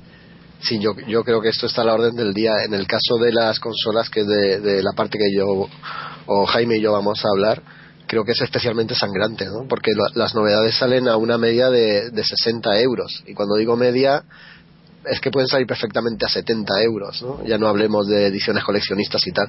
Y de las formas que vamos a comentar aquí, pues se van a ahorrar un dinerito si quieren hacerse con, con el juego. Vamos a ver, ¿queréis que em- empezamos con, video, con los videojuegos de consola o empezamos con los de PC? Porque se podía dividir en estos dos grandes bloques, ¿verdad? El, el tema de comprar barato, ¿te refieres? Sí. Pues yo que sé, si quieres empieza qué sé, con consolas o que tú sabes más, bastante más de consolas.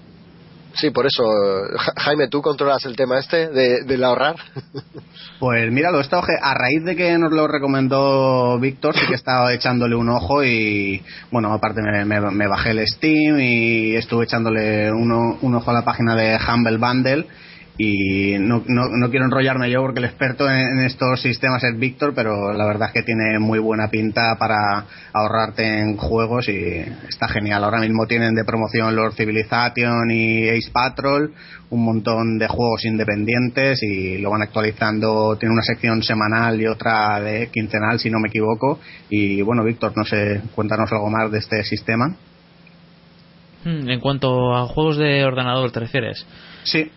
Pues a ver, eh, básicamente el, el sistema que yo voy a traer se llama Humble Bundle, ¿no? Lo había, lo había comentado en algún otro programa y consiste en que van trayendo como packs de juegos o de libros, ebooks, eh, audiolibros, bueno, cosas así, sobre todo juegos. Suelen traer eh, de forma semanal o de forma cada dos semanas, ¿no? Entonces, por una parte está el Humble Bundle que dura dos semanas que mm, el último es de el- el- el- lo, suelen dedicar a un mismo creador o, un- una misma saga o a una misma productora en este caso lo han, tra- lo han dedicado a Sid Meier y sobre todo pues eh, incluye el Civilization 3 el 4 el 5 varias expansiones el East Patrol el Railroads bueno eh, es, es el, el- el caso que tienes ahí para elegir ¿no?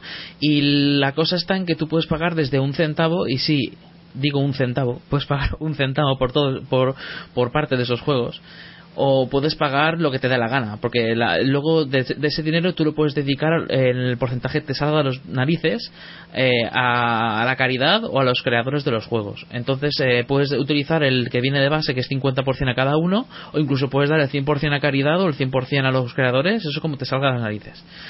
Entonces, nada, si pagas mínimo un, dólar, lo que puedes es. eh, te dan las claves de Steam y puedes conectarlo con Steam. Yo, sinceramente, siempre pago un dólar porque así ya los tengo en Steam. Y luego también, si pagas mínimo una cantidad concreta, pues te dan más juegos todavía, o te dan bandas sonoras, o te dan cosas así. Incluso si pagas todavía más dinero a veces, también te dan todavía más, ¿no? Te dan a lo mejor, en este caso, la expansión del, del Civilization 5. Bueno, eh, es- eso es lo, lo que es el, el Humble Bundle. Y luego está el Humble Weekly, que es, es una oferta que hacen semanal con normalmente mucho más indie, que suelen dedicarla a una productora concreta de videojuegos. En este caso, en esta semana concreta es de Double Fine. Y bueno, lo- es lo mismo. Te- a lo mejor te ofrecen tres o cuatro juegos. Si pagas más de 6 dólares, te ofrecen otro más o otros dos más. Y así. Y, te- y a lo mejor también con si al, al pagar de más te, pues te regalan también las bandas sonoras no sé es una manera de, de- de conseguir eh, juegos ya digo muy baratos yo yo suelo comprarme todos los que me mínimamente me pican la curiosidad porque es que pagas tan poco que dices es que por pagar un dólar voy a estar racaneando Pues Y sí, no sé. y lo, lo que pasa es que eh, si hablamos de juegos eh, de más rabiosa actualidad o más mainstream, habría que recurrir directamente a Steam, ¿verdad? Sí, en Steam. En Steam es donde, donde suelen hacer ofertas. Ahí eh, suelen hacer ofertas de todo tipo. De hecho, hay ofertas que suelen durar la, entre semanas. Ahora Incluso ahí también está la oferta diaria, que, que suelen ser el, el típico juego que a lo mejor eh, a lo mejor porque es nuevo porque acaba de salir o a lo mejor porque quieren rescatarlo eh, y entonces lo ofrecen a lo mejor al 40% el 50 incluso al 80% de descuento y luego también pues hay ofertas durante toda la semana, ofertas de fin de semana. De hecho, este fin de semana pasado incluso daban un juego gratis, un juego gratis que solo puedes jugar durante ese fin de semana, luego ya no. Pero ya lo puedes probar. Ya, y si uno, una productora apuesta por un juego de esa manera, es porque sabe que si la gente lo prueba se va a enganchar. Entonces, nada, la verdad es que es una propuesta bastante curiosa para conseguirlo. Y no es lo único que tiene Steam, ¿no, Jaco? Pues, no, hombre, también tiene juegos free to play, tiene un montón de juegos gratuitos. ¿Y la comunidad? ¿Y la comunidad? La- bueno, la comunidad. la déjame que hable de los juegos gratuitos también. no, en serio. La comunidad también, ¿no? Porque, ¿a qué te refieres? ¿Al grupito que hemos hecho? No, a, a todos, a- el hecho de que puedas tener tus amigos y puedes ver lo que está jugando cada uno en cada momento, puedes Claro. jugar de modo cooperativo, no sé, puedes coger log- logros, conseguirlos en juego- juegos, puedes compartirlos, puedes hacer capturas y compartirlas, puedes hacer de todo. Sí, lo de Steam es una plataforma tremenda. Ah, y luego cuando llegan eh, fechas concretas, como por ejemplo Navidades, hacen un- unos descuentos que son de auténtica locura. ¿no? Juegos Sí. que llevan pocos meses en el mercado te los ponen realmente tirados de precio. Si yo quería el Tomb Raider y no lo compré porque soy gilipollas. lo pusieron a 8 euros, tío, a 8 euros y lo pude comprar, pero no, pero no lo hice, qué tonto que. Espérate que volverá a estar y no tardará mucho seguro. ahí, ahí en Steam es lo que tiene. Sí, sí. Y bueno, si queréis hablamos de los juegos para videoconsola. Cómo ahorrar dinerito. Yo esto lo separo en tres formas de ahorrar dinerito. Una es la, compra de segunda mano. Otra es la compra de juegos digitales por las plataformas de tanto de, de PlayStation como de Xbox. No voy a hablar de Nintendo porque Nintendo no suele hacer ninguna oferta. Y luego la tercera forma de ahorrar juegos, eh, o sea, de ahorrar comprando juegos, es la importación. Empezamos por la primera que he mencionado, la de segunda mano. Pues nada, ¿qué, os voy a contar? no Vais a la tienda tipo Game o tipo Sex, vendéis vuestros juegos y, y los podéis comprar también de segunda mano. Lo que pasa es que esto suele ser, por regla general, un, un mal negocio, ¿no? Porque suelen dar una miseria por los juegos que llevas. A ti te ha podido costar un dinero bastante suculento y cuando vas a venderlo a ti te dan una auténtica porquería. No suele compensar el llevar estos juegos a vender. Quizá yo recomiendo particularmente que si tenéis un centro CEX eh, cerca de, vuestra localidad, pues os acerquéis allí porque es donde más dinero os van a dar por vuestros juegos. No es así a la hora de comprar, ¿no? Porque CEX no sé por qué no actualiza los precios, no, no los baja. De los precios que tiene, de los juegos que tiene a la venta, no baja los precios. Entonces puedes encontrarte un juego que ya está eh, nuevo, precintado, a, a lo mejor a 19 euros ahí en estos en estas tiendas CES lo puedes encontrar tranquilamente por 30 ¿no? y siendo de segunda mano pero bueno esto es un mercado que cada uno puede explorar y sabrá las posibilidades que tiene dependiendo de la localidad donde viva Luego la segunda opción es la compra de juegos digitales para las videoconsolas. Primero está Xbox Live, que por unos 60 y poco euros al año, pues te permite jugar a todos los juegos que te compres online y luego también te permite hacer compras ¿no? de, de videojuegos con sus respectivos descuentos. Y desde hace unos pocos meses pues están regalando juegos, ¿no? Cada mes regalan un par de juegos. Lo que pasa es que sí es verdad que, que- que la gente está criticando que son juegos con, con muchos años, ¿no? Que quien sea un sea un jugador de, de esta videoconsola y no tenga los juegos que están regalando es, es realmente extraño, ¿no? Porque son juegos que tienen mucho tiempo.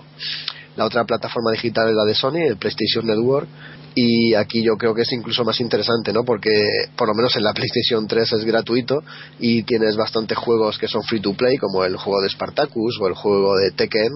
Hay un Tekken ahí gratuito free to play que la verdad que es muy divertido y no cuesta nada descargárselo.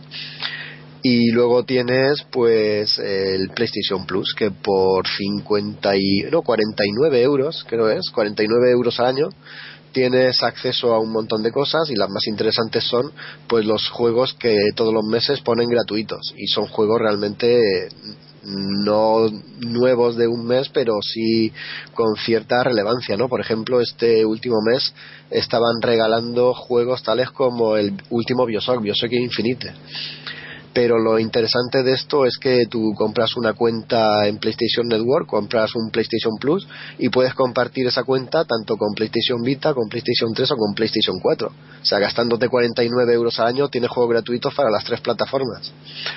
yo creo que eso está mucho más que bien, ¿no? Y la última y tercera forma de ahorrar comprando juegos, que yo la suelo utilizar bastante y no, no soy el único, son los juegos que se compran de importación.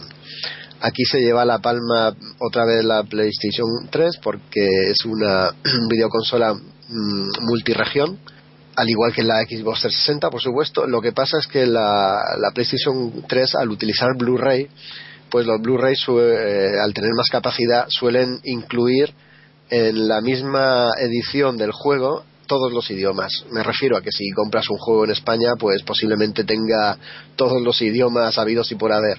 Eh, lo pueda jugar un francés en su casa escuchándolo en francés o un alemán escuchándolo en alemán. Y a la inversa, si compras un juego de PlayStation 3 en Alemania o en Inglaterra, que es lo que se suele hacer, pues eh, hay un 80-85% de posibilidades que el juego venga completamente en castellano. O por lo menos tal y como se ha editado en, en España, ¿no? Si viene subtitulado, pues estará subtitulado, me refiero. Hay algunas páginas que te dicen si el juego está subtitulado, eh, si el juego editado en Inglaterra está subtitulado, si es editado en, en Asia está subtitulado. Eh, por ejemplo, recomiendo una página web que se llama juegosimportados.com.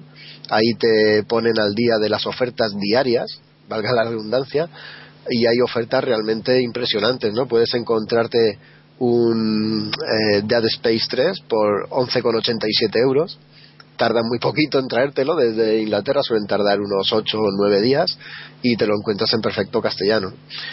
No sé, eh, yo en, en, esta página, eh, que suele tener enlaces con una página inglesa, se llama Zavi, una página de venta de videojuegos, se llama Zavi, yo aquí llegué a encontrar al mes y poco de salida del Bioshock, del Bioshock, no, perdón, mm, ¿cómo se llama este juego de rol? Bioshock no es, es el, el, el Battlefield creo que era, el 3 al poco tiempo de haber salido ya lo encontré aquí por, por menos de 20 euros. O sea, y estaba en, completamente en castellano. Y es una opción que yo ya digo que, que sigo mucho no es, la, la exploro, exploro, constantemente esta opción porque es muy muy conveniente y sobre todo siendo poseedor de una consola de Sony que como digo además de ser multiregión cuenta con un, con un Blu-ray pues te da, te da esta opción esta facilidad. Los juegos de Xbox 360 al venir, al venir en DVD pues muchos de ellos sí es verdad que también traen el idioma castellano, pero ya no lo traen con tanta asiduidad como lo hacen los de Sony. Ahora con la Xbox One ya lo desconozco, ¿no? Porque como en realidad han salido cuatro juegos, tampoco sé si siguen esta misma tónica. Aunque bueno, estaremos atentos y informaremos de ello. Y nada, no sé si os he convencido para que compréis en Inglaterra. Sí, bueno, la verdad es que está genial el tema de, las compras digitales que has comentado de Sony vía, vía PS Plus, con los juegos gratis y unas rebajas buenísimas, porque, bueno, ha sido, eh, leí hace, no sé si ayer o anteayer, que ha sido todo un éxito eh, con la salida de, de, la Play 4, que se han disparado las suscripciones hasta el punto de que el 50% de usuarios ya disponen de una suscripción de PS Plus. Así que igual con la PS3 ya no lo contrato, pero con la 4 en cuanto me haga con una yo creo que cae sin duda. Sí, con la 4 es que poco menos que te obligan, porque el juego libre online que te vienes con la PlayStation 3 no lo tienes con la PlayStation 4. Con la PlayStation 4 tienes que hacerte suscriptor de Plus para poder jugar online. Pero bueno, yo tenía muy claro que el PlayStation Plus tenía que caer porque haciendo un, un cálculo, ¿no? tú te gastas 49 euros de una tacada y durante un año entero tienes un montón de juegos gratuitos, pero en, las tres plataformas, si dispones de las tres plataformas, multiplica dos por cada plataforma. O sea, y no son solo dos, de vez en cuando regalan alguno más y luego aparte los descuentos que tienen en los otros juegos, que en todo lo que sacan hay un mínimo de 10% de descuentos para los de PlayStation Plus. Yo creo que ahí Sony está dando, dando el callo. En otras cosas lo está haciendo rematadamente mal, pero yo creo que ahí eh, hay que darle el punto a favor que se merece. Sí, la verdad es que lo está haciendo muy bien y juegos, bueno, sagas, sagas buenas como, o que me han gustado a mí mucho como Far Cry, Darksiders y nada, la verdad es que, que, está muy bien el tema este. Por cierto, ahora que has dicho de Far Cry, mira, hoy he visto que iba a salir una novedad, eh, el de Far Cry que se llama Far Cry The Wild Expedition, no sé si sabéis lo que es, es un Blu-ray o un DVD, o más de un DVD, no lo sé, que recopila todos los Far Cry por ejemplo, para PlayStation está el primer Far Cry, mmm, te dan un código de descarga digital para que te lo descargues en la consola. En el Blu-ray te viene el Far Cry 2, te viene también el Far Cry 3 y te viene otro código de descarga para el último Far Cry, que no me acuerdo ahora mismo cómo se llama. Blue Dragon. que- eh, ahí está, muchas gracias. Pero que es una delicia, ¿eh? Todos Que son una, bu- este- buenas una estética así ochentera, cyborgs, tiene, muy tiene buena cachonda. pinta. Sí, tiene muy buena pinta. Pues los cuatro juegos por 34,95 euros. Vamos, yo creo que es un pedazo de oferta. Y nada, ya dicho lo cual, no sé si queréis puntualizar alguna cosita más. No, no, no, no. Yo creo que ya, ya hemos puesto un montón de, de sistemas que la gente querrá probar. Sí, yo creo que aquí se, se puede ahorrar la gente un- unos cuantos euros. O gastárselo si no se lo gastaban ya, como ha pasado a mí, que no me gastaba dinero en videojuegos desde nunca. Y ahora, y ahora me estoy gastando poco, muy poco, pero me estoy gastando un poco. Bueno, para ahí te, te puedes ahorrar para cervezas. Yo lo, lo que sí que última vía que, que recomiendo para el ahorro en el tema de juegos es la paciencia.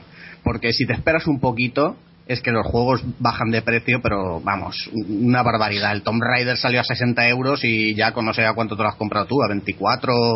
El Tomb Raider es otro ejemplo de la importación. Yo me lo compré a 14 euros de importación. Sí, vamos, pero que creo que, que en las tiendas especializadas está a 19.95 o una cosa Sí. así.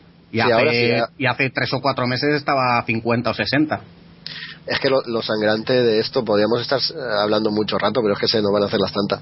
Lo sangrante de esto es que va a salir eh, la nueva versión de Tomb Raider, que es el mismo juego, para las nuevas consolas, para la Play 4 y para la Xbox One.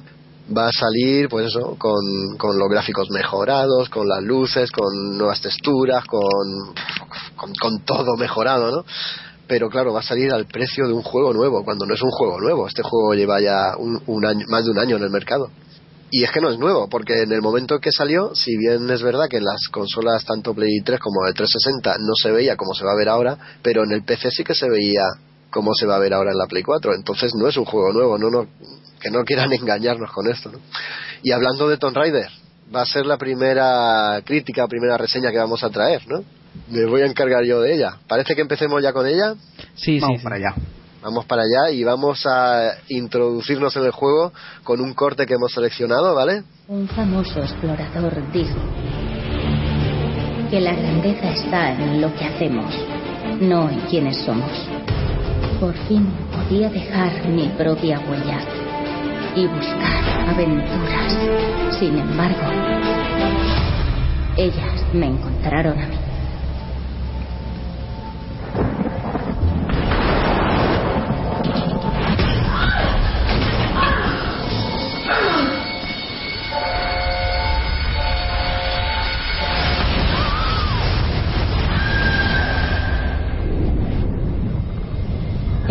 Mejores momentos. Cuando vemos nuestra vida en un segundo. Encontramos algo. Algo que nos da fuerzas para continuar.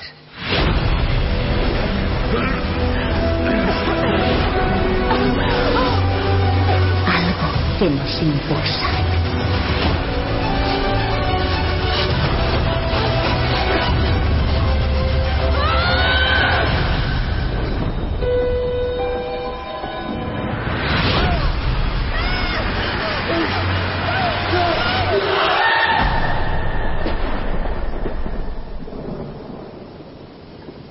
Bueno, Tomb Raider 2013, un juego que casi creo yo que debía haber sido elegido juego del año porque sorprendió a propios extraños. Yo lo he jugado tarde, aprovechando que iba a salir ahora como renovedad para las nuevas consolas, he decidido jugarlo y traerlo aquí al programa.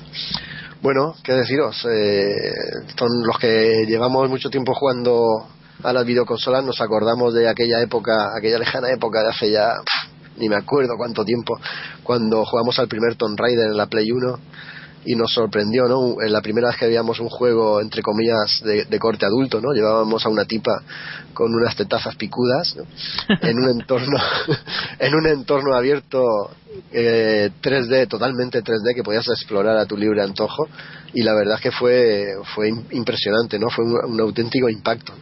Nos atrapó, jugamos al 2, era más de lo mismo, con mejores gráficos. Y conforme las tetas iban perdiendo su pico, iban redondeándose, la calidad de los juegos también iba bajando, ¿no? Pero más que nada porque iba entrando en una monotonía que ya era casi insoportable, ¿no?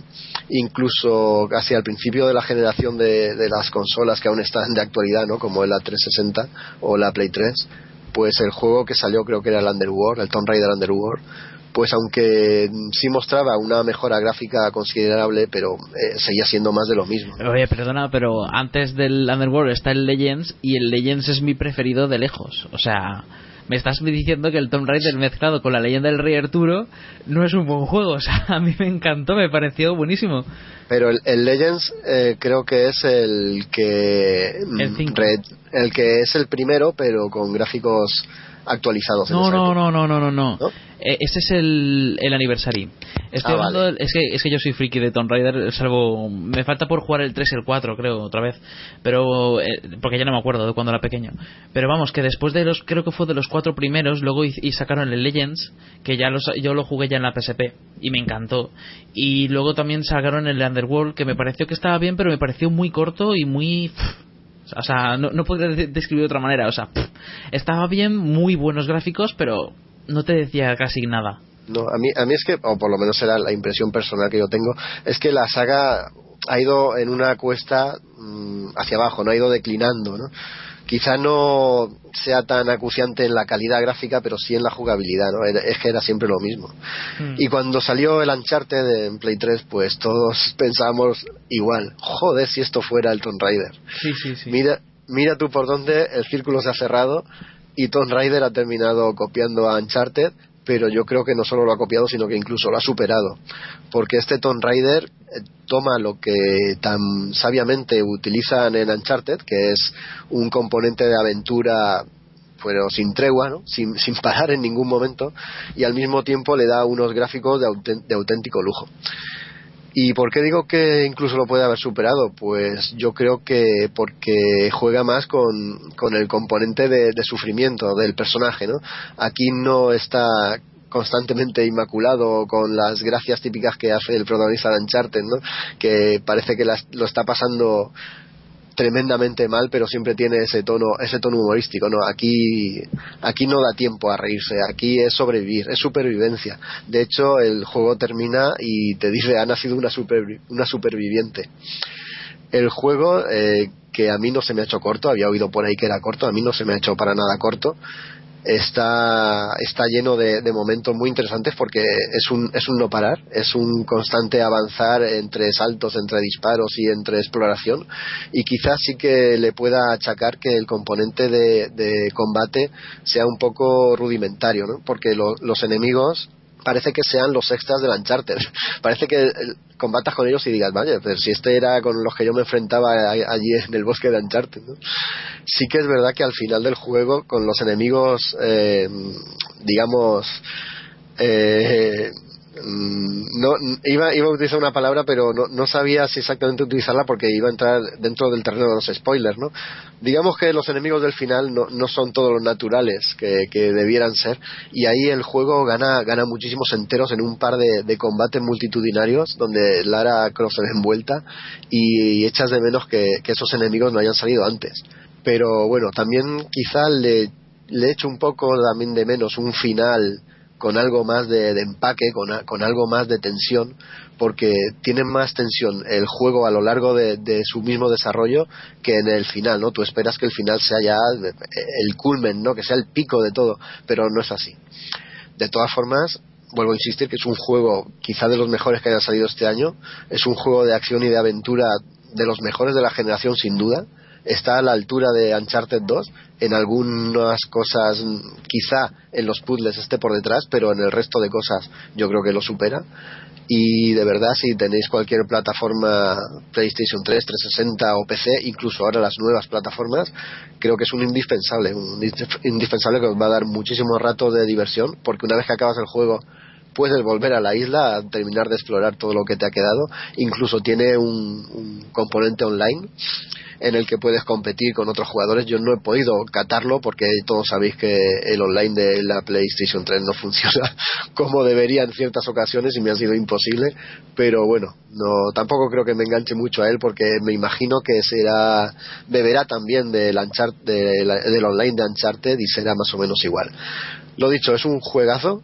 Eh, vale la pena jugarlo, vale la pena disfrutarlo, sobre todo ahora con el precio al que está. No lo dudéis, a poco que os guste Tomb Raider y a poco que os gusten los juegos de acción. Muy bien, sí, la verdad es que estoy deseando jugarlo, ¿eh? Este- Tengo unas ganas tremendas porque a mí me encanta Tomb Raider y sin embargo, pues mira, por no he tenido tiempo, este último año ha sido, el 2013 ha sido uno de los peores años de mi vida en cuanto a estrés, en cuanto a todo y no he podido dedicarle el más mínimo espacio de tiempo a, los videojuegos. Pues, pues Víctor, esto te va a gustar, verás el, la can- el realismo que tiene. Eso sí, Lara la vas a ver sufrir y golpearse y No. cortarse y arañarse de mil formas distintas, la pobre. Y recomiendo a todos los a todos los eh, aficionados a los videojuegos y a los que no también que vean el tráiler, el primer tráiler que se lo del videojuego es en el que se muestra al principio del videojuego cuando se estrella la- el barco y todo eso, cuando se rompe en mitad de la tempestad, es buenísimo, es brutal. Sí, pero es que todo el juego es así con esos gráficos. ¿eh? Ya, ya, ya, todo el juego se mueve a esos gráficos y, y eso no es nada con lo que vas a ver durante el juego. De verdad que es impresionante. Ah, deja de darme ganas. que me lo compro Venga, ya. Víctor, danos tú ahora ganas con el juego que nos vas a traer con Botanícula, pero creo que antes también había un corte por ahí para escuchar, ¿verdad? Sí, nada, antes de hablar de Botanícula, para que mm, os quede un poco de sabor de lo que yo os voy a contar, vais a ver el tra- eh, a escuchar el tráiler de el tráiler que sacaron antes de que saliera el juego y así quizá con la tonadilla, la banda sonora, os quedéis un poco con la copla de lo que os voy a decir.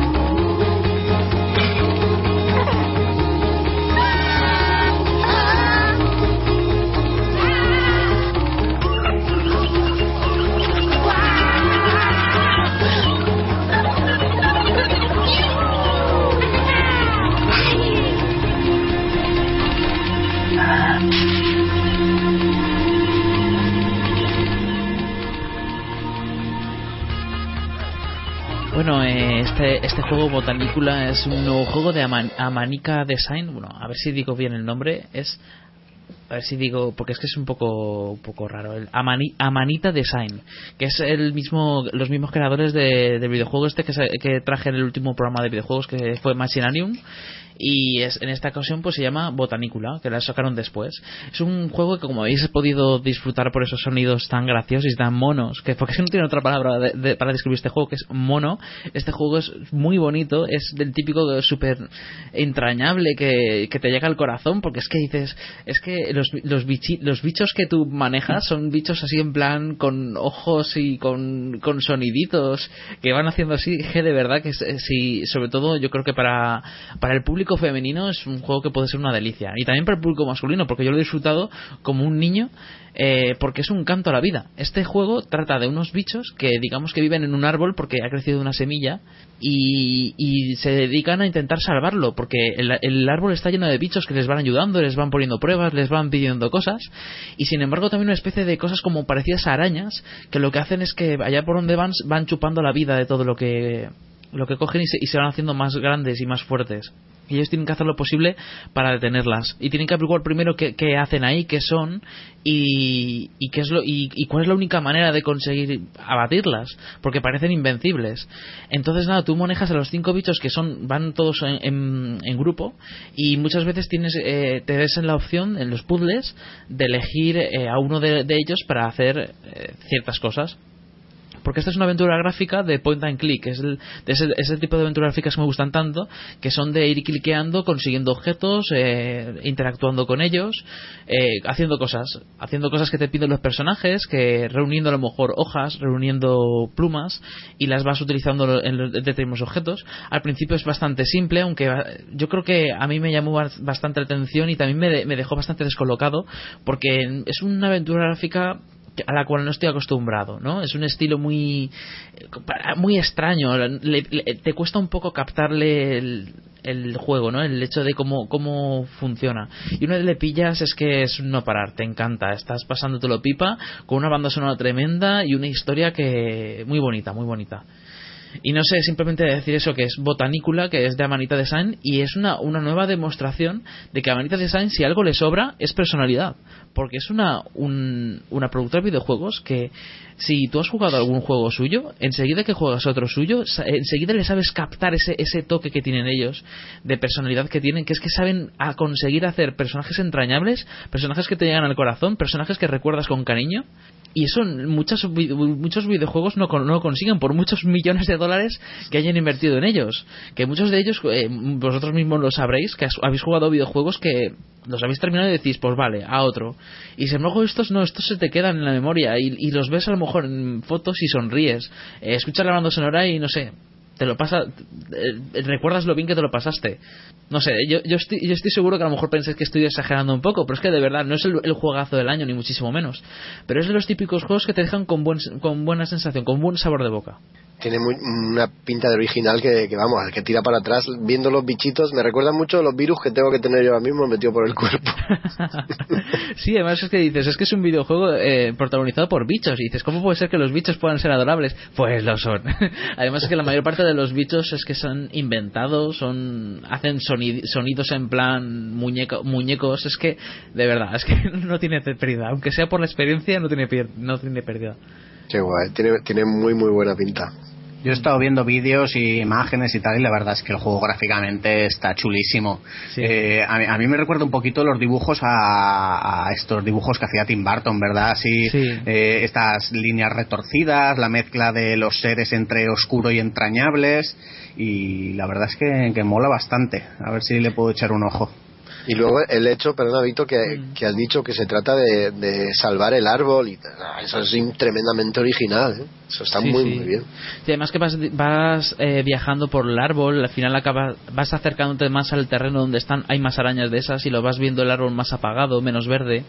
Porque tú empiezas en la copa, pero luego vas bajando y te vas encontrando con lo que han eh, ido haciendo las arañas y vas te es más difícil huir de ellas. O sea, no te matan, no es una, es una aventura gráfica en la cual eh, si, te, si te va a pillar el, el, el bicho, los, los bichos que tú controlas gritan como descosidos y huyen de la, de la pantalla y punto. O sea, que no, no hay ningún miedo para... Yo creo que incluso lo pueden jugar los niños pequeños aunque es un poco difícil ya de cara al final porque hay cosas que tienes que estar pensando, hay puzzles que tienes que estar pensando, pero bueno, está bastante bien. Muy bien. Pues nada, vamos a ir ya a por el último cañonazo de- del día y del programa, que nos lo trae Jaime, y es la demo del último Final Fantasy, ¿verdad? ¿Verdad? Lighting Returns, Final Fantasy XIII. Refrito de la saga con misma protagonista que las dos ediciones anteriores y que saldrá a la venta este viernes 14 de febrero, Día de los Enamorados, para PlayStation 3 y Xbox 360. Bueno, como, hemos, como dice el título, la protagonista es Lightning, que será el único personaje jugable del juego, a diferencia de, de los anteriores. El juego comienza con una intro cinemática con la estética a la que nos tiene acostumbrados Square Enix, en la misma línea que la anterior entrega y su correspondiente expansión.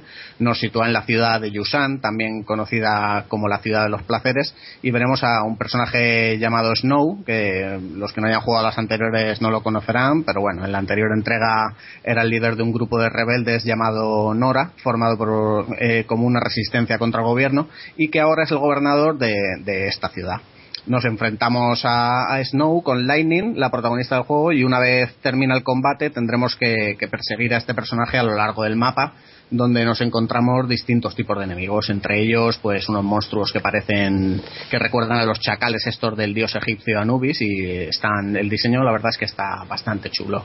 Eh, lo más interesante que nos muestra la demo pues el nuevo sistema de combate, eh, donde bajo mi punto de vista se han añadido algunas mejoras con respecto a los anteriores. Desde luego lo peor de, de los anteriores Final Fantasy de los últimos era el, sistema de combate y la linealidad del juego. Pare- parece ser que esto lo han solventado en esta nueva entrega, ya que, ya que el juego presenta un nuevo concepto que, se, que lo han bautizado como World Driven, en el que las acciones que emprendemos repercutirán en cambios en el mundo. Eh, esto, bueno, para ver por dónde lo llevan, pero parece bastante interesante. Aunque debo decir que en la demo no se ve, todo esto es eh, documentación que he recopilado. En cuanto al sistema de combate, eh, pues se mantiene el sistema de sorprender a los enemigos si los atacas antes que ellos a ti, obteniendo un bonus por esto, igual que hemos visto en otros RPGs, me viene a la cabeza ahora el Ninokuni, por ejemplo. Si les atacamos por la espalda, este bonus que obtenemos eh, se incrementa, y si ellos te atacan a ti, pues sucederá lo contrario. Si te atacan por la espalda, pues empiezas con, menos vidas, y si te atacan antes que a ti, con menos vida también, pero menos que si es por la espalda. Y nada, este nuevo sistema de combate que han utilizado pues se basa en, a ver si consigo explicarlo, se basa en diferentes esquemas o combinaciones de habilidades que vas componiendo tú y que podremos ordenar. Eh, y que, bueno, este sistema lo que hace es suplir la ausencia de otros personajes jugables, ya que cada combinación que, tengamos de, de- de habilidades es como si fuera un personaje distinto. En la demo existen tres esquemas, cada uno con un atuendo diferente que podemos cambiar durante el combate mediante L1 y R1 por lo que tenemos eh, tres combinaciones de ataques distintas. Uno puramente de magia, otro de combate y un tercero que sería pues una combinación de los dos. Cada atuendo tiene su propia barra de, recarga independiente de las otras dos, lo cual pues nos va a venir muy bien ya que mientras se recarga una podemos recurrir a la otra, vamos cambiando de, de habilidades y lo, lo interesante pues esto, eh, ir haciendo las combinaciones entre los atuendos sin preocuparnos mucho de esta barra. También podemos esquivar o movernos por el escenario mientras esperamos a que se recargue la barra de los ataques. Y nada, también disponemos de un ataque de aturdimiento que ejecutaremos con L2, aunque el tiempo de reutilización es, elevadísimo y será mejor guardarlo para los monstruos finales. Eh, aquí en el juego, mm, a lo largo del mapa, nos enfrentamos a unos cuantos monstruos, digamos, de relleno, hasta llegar al final boss de esta fase, que será como una especie de dragón, y una vez lo venzamos, finalizará la demo. El juego también nos presenta un sistema online donde parece ser que, habrá un modo de intercambio de objetos o comercio para dar apoyo a otros jugadores. Además, eh, por lo que he podido leer en declaraciones de Square Enix, eh, el momento en el que nos ubica la demo no es, no es el principio del juego. O sea, lo que, lo que os podéis descargar es, no se sabe todavía si es el principio, el final, por en medio y, y nada, todo apunta a que será un juego que no será tan lineal como el anterior y, y nada, no tiene, mala pinta. ¿Vale la pena descargar la demo? Yo creo que no. ¿Por qué? Porque es muy corta. De, pesa 2 gigas, si mal no recuerdo, y dura pues unos 10 minutos, ya, os digo. Es ver la, la cinemática esta, eh, dos o tres combates contra bichitos normales que te encuentras por ahí, el monstruo final, y San se acabó. Si vale la pena comprárselo, pues ya veremos. Creo que, que es pronto para decirlo, pero desde luego todo dependerá de los fan que seáis de la saga. No sé si vosotros la habéis seguido mucho. Yo la saga sí, pero quería hablar de, de esta demo, porque yo sí que la he jugado y no estoy de acuerdo contigo en el hecho de que has dicho que no vale la pena descargarla. Yo creo que sí vale la pena. Mm, Por bueno, lo- en el, se- en el sentido de que es muy cortita, no, no sé. Ah, vale. yo, yo me refiero que por lo menos en mi caso sí, porque la jugué y, y no me gustó nada. O sea, me alegro de haberla descargado porque no me voy a gastar un duro, ¿sabes? Vale, vale. Uf, es que yo el bajón que me pegó, el Final Fantasy XIII este fue, fue bestial, ¿no? Y aquí, por mucho que nos quieran vender la moto, me da la impresión de que va por los mismos derroteros. O sea, yo, yo sí es verdad que, que en la demo estás siguiendo al Snow, pero lo estás siguiendo y te das cuenta que son pasillos, es que vuelven a ser pasillos. El combate tampoco me gustó nada, porque al fin de cuentas mm, no cambias de personaje, ¿no? sino que cambias de traje. Estás cambiando de traje.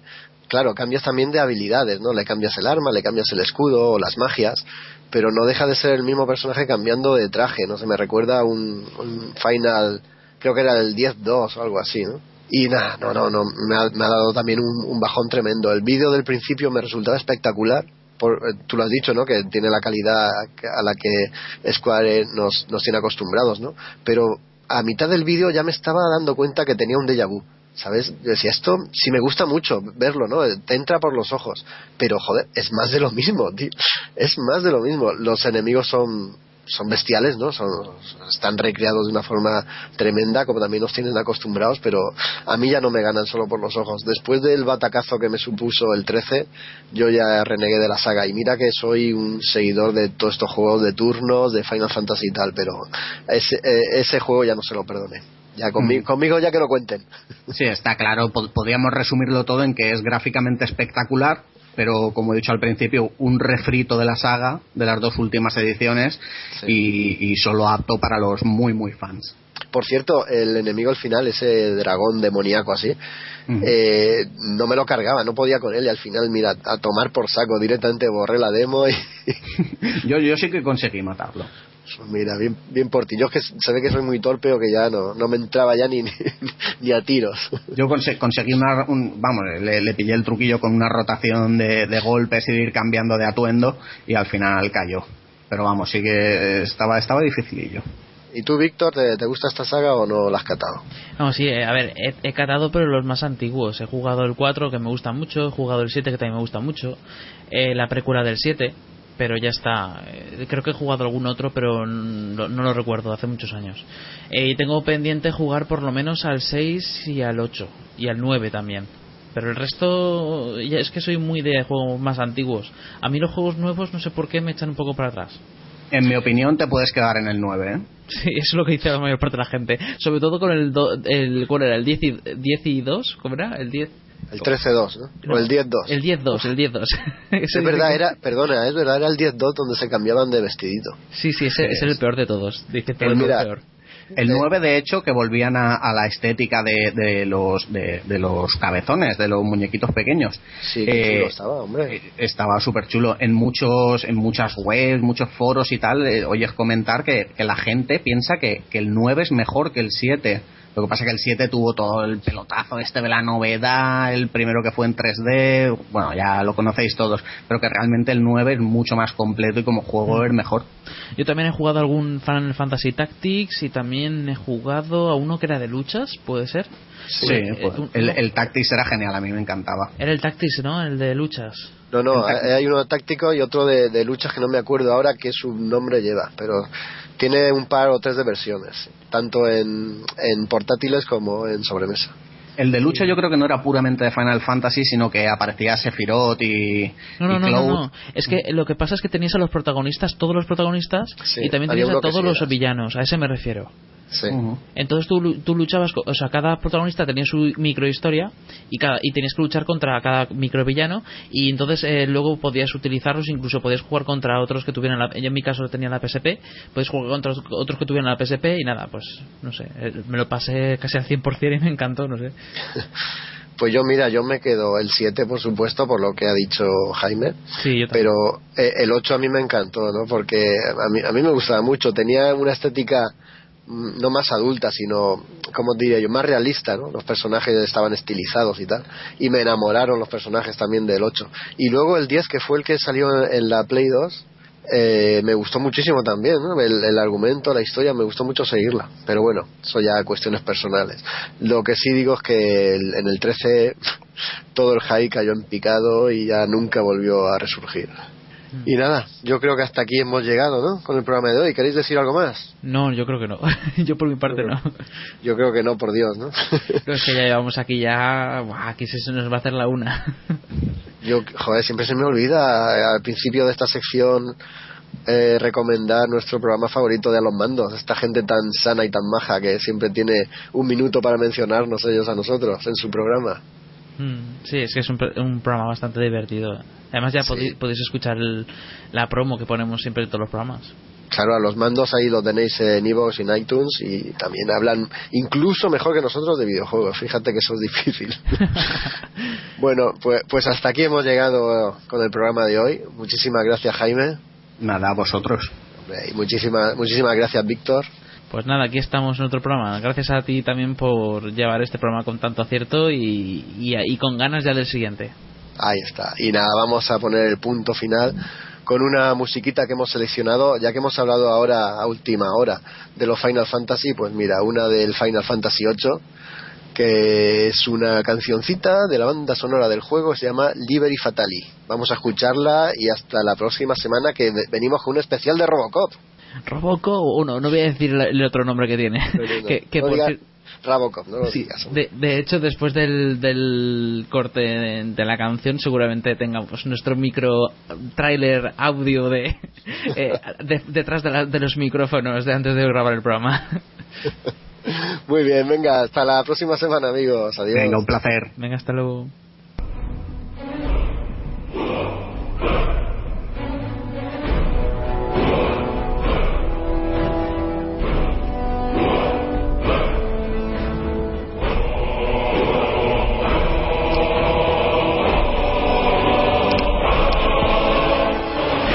Recuerda, puedes encontrarnos en www.hellofreaky.com.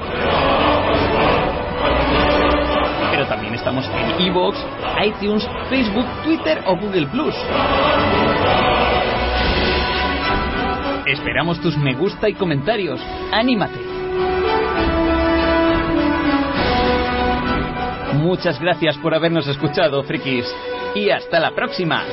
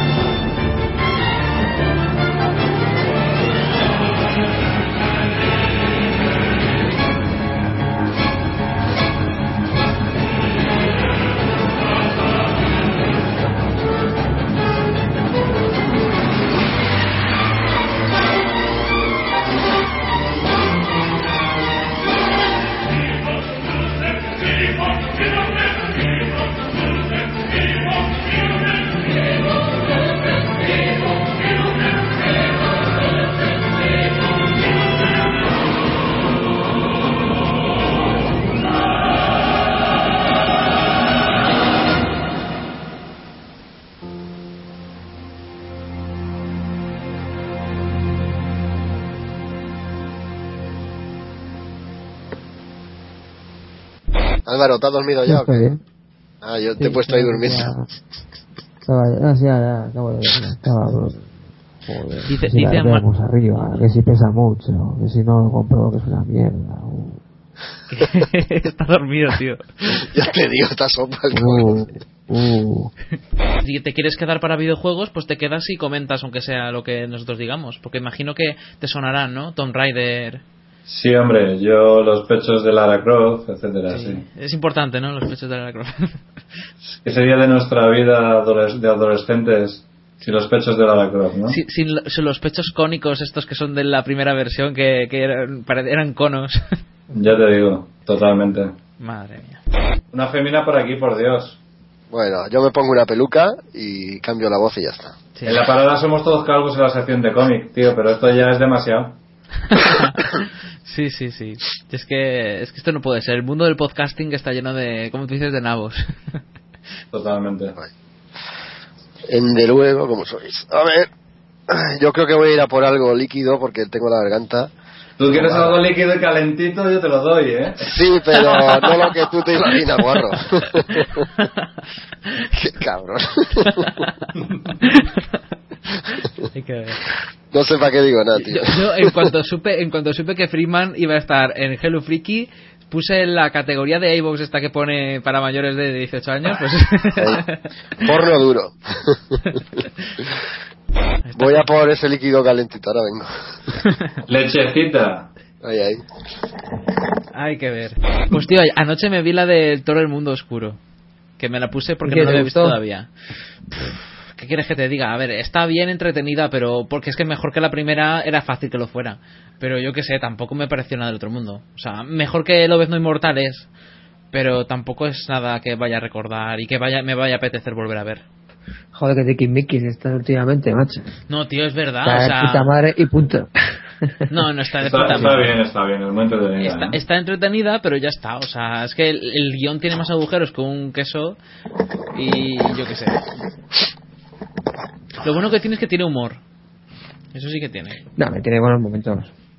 Tiene... Así no cuando esté en Blu-ray me la vuelvo a ver. Hombre, la Yo con la que disfruté el otro, con la que disfruté el otro día muchísimo otra vez fue con la con que me puse la de Robocop, joder, qué pasada, tío. ¿Cuál es Hacía la como primera? 20 como 20 años que no la veía, tío, y es que es un es que es cojonuda, tío. Rabocop es buenísima, tío. La gente de Murphy. Es que es cojonuda, pero es que además tiene unos detallitos. O sea, las noticias que ponen por la en, el, tele- en, la- en el noticiario ese de una guerra ahí con México. Sí, y, sí, sí, las y, de- y noticias. un, y un satélite que lanza un rayo, un- o sea, una, una luz ahí de microondas y arrasa ahí Santa Bárbara. Es un puntazo eso. Es, Paul Verhoeven Unos- ahí está. Oye, Álvaro. Álvaro, adivina. Es que es, que es qué Al- buena, tío. Álvaro, me puse Robocop 2 el otro día. Y me, me lo tuve que poner a dos esa, por. esa, Es buenísima, tío. me la tuve que poner a La dos dos por de lo mala que es. olvidada, la dos Codirigida y de tres- Fra- la de tres Frank ni la vi. Miller. Sí, pero no sé que recuerdo que no me gustó, pero claro, te estoy hablando pues del año 89, ¿no? Por ahí. Y no la he vuelto a ver desde entonces. ¿no? Es un sentimiento, tío. Sí, sí, ahora a ver qué tal la veo ahora, Robocop 2. Y la 3, la 3 es que no la he visto. Porque, yo creo que por eso, no me gustó. La Yo- 3 nunca llegué a verla, tío. Yo me la vi en VHS, tío, alquilada, macho. Y Buenísima. yo, tío, sí, sí. No, pero es que yo la, yo Robocop 1, yo, joder, yo estoy flipando porque yo la vi en el cine, tío. O sea, ¿cómo Oye. coño mis padres me llevaron a ver Robocop al cine, tío? Eh, Oye, F- Freakman, ¿sabes que Con 11 Robo-. Ro- Robocop 3 también es de Frank Miller el guion? Sí, Pero le- exactamente. Le tuvieron que untar bien porque él dijo que después del desastre de la 2, que le habían cambiado el guion de cabo a rabo, él no volvía. Pero al final lo convencieron y le respetaron algo más el guion. Alguien tan, es- tan experto en hacer grandes obras maestras para la historia del cine como The Spirit, ¿no? Pasará a la posteridad, sí. Pero no por lo que te imaginas. Por un mojón.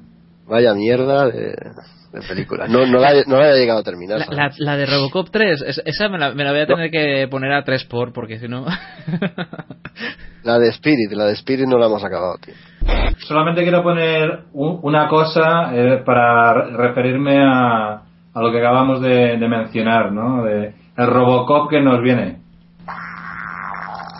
No se escucha bien, ¿no? ¿Eso que hacer un peo o algo o qué?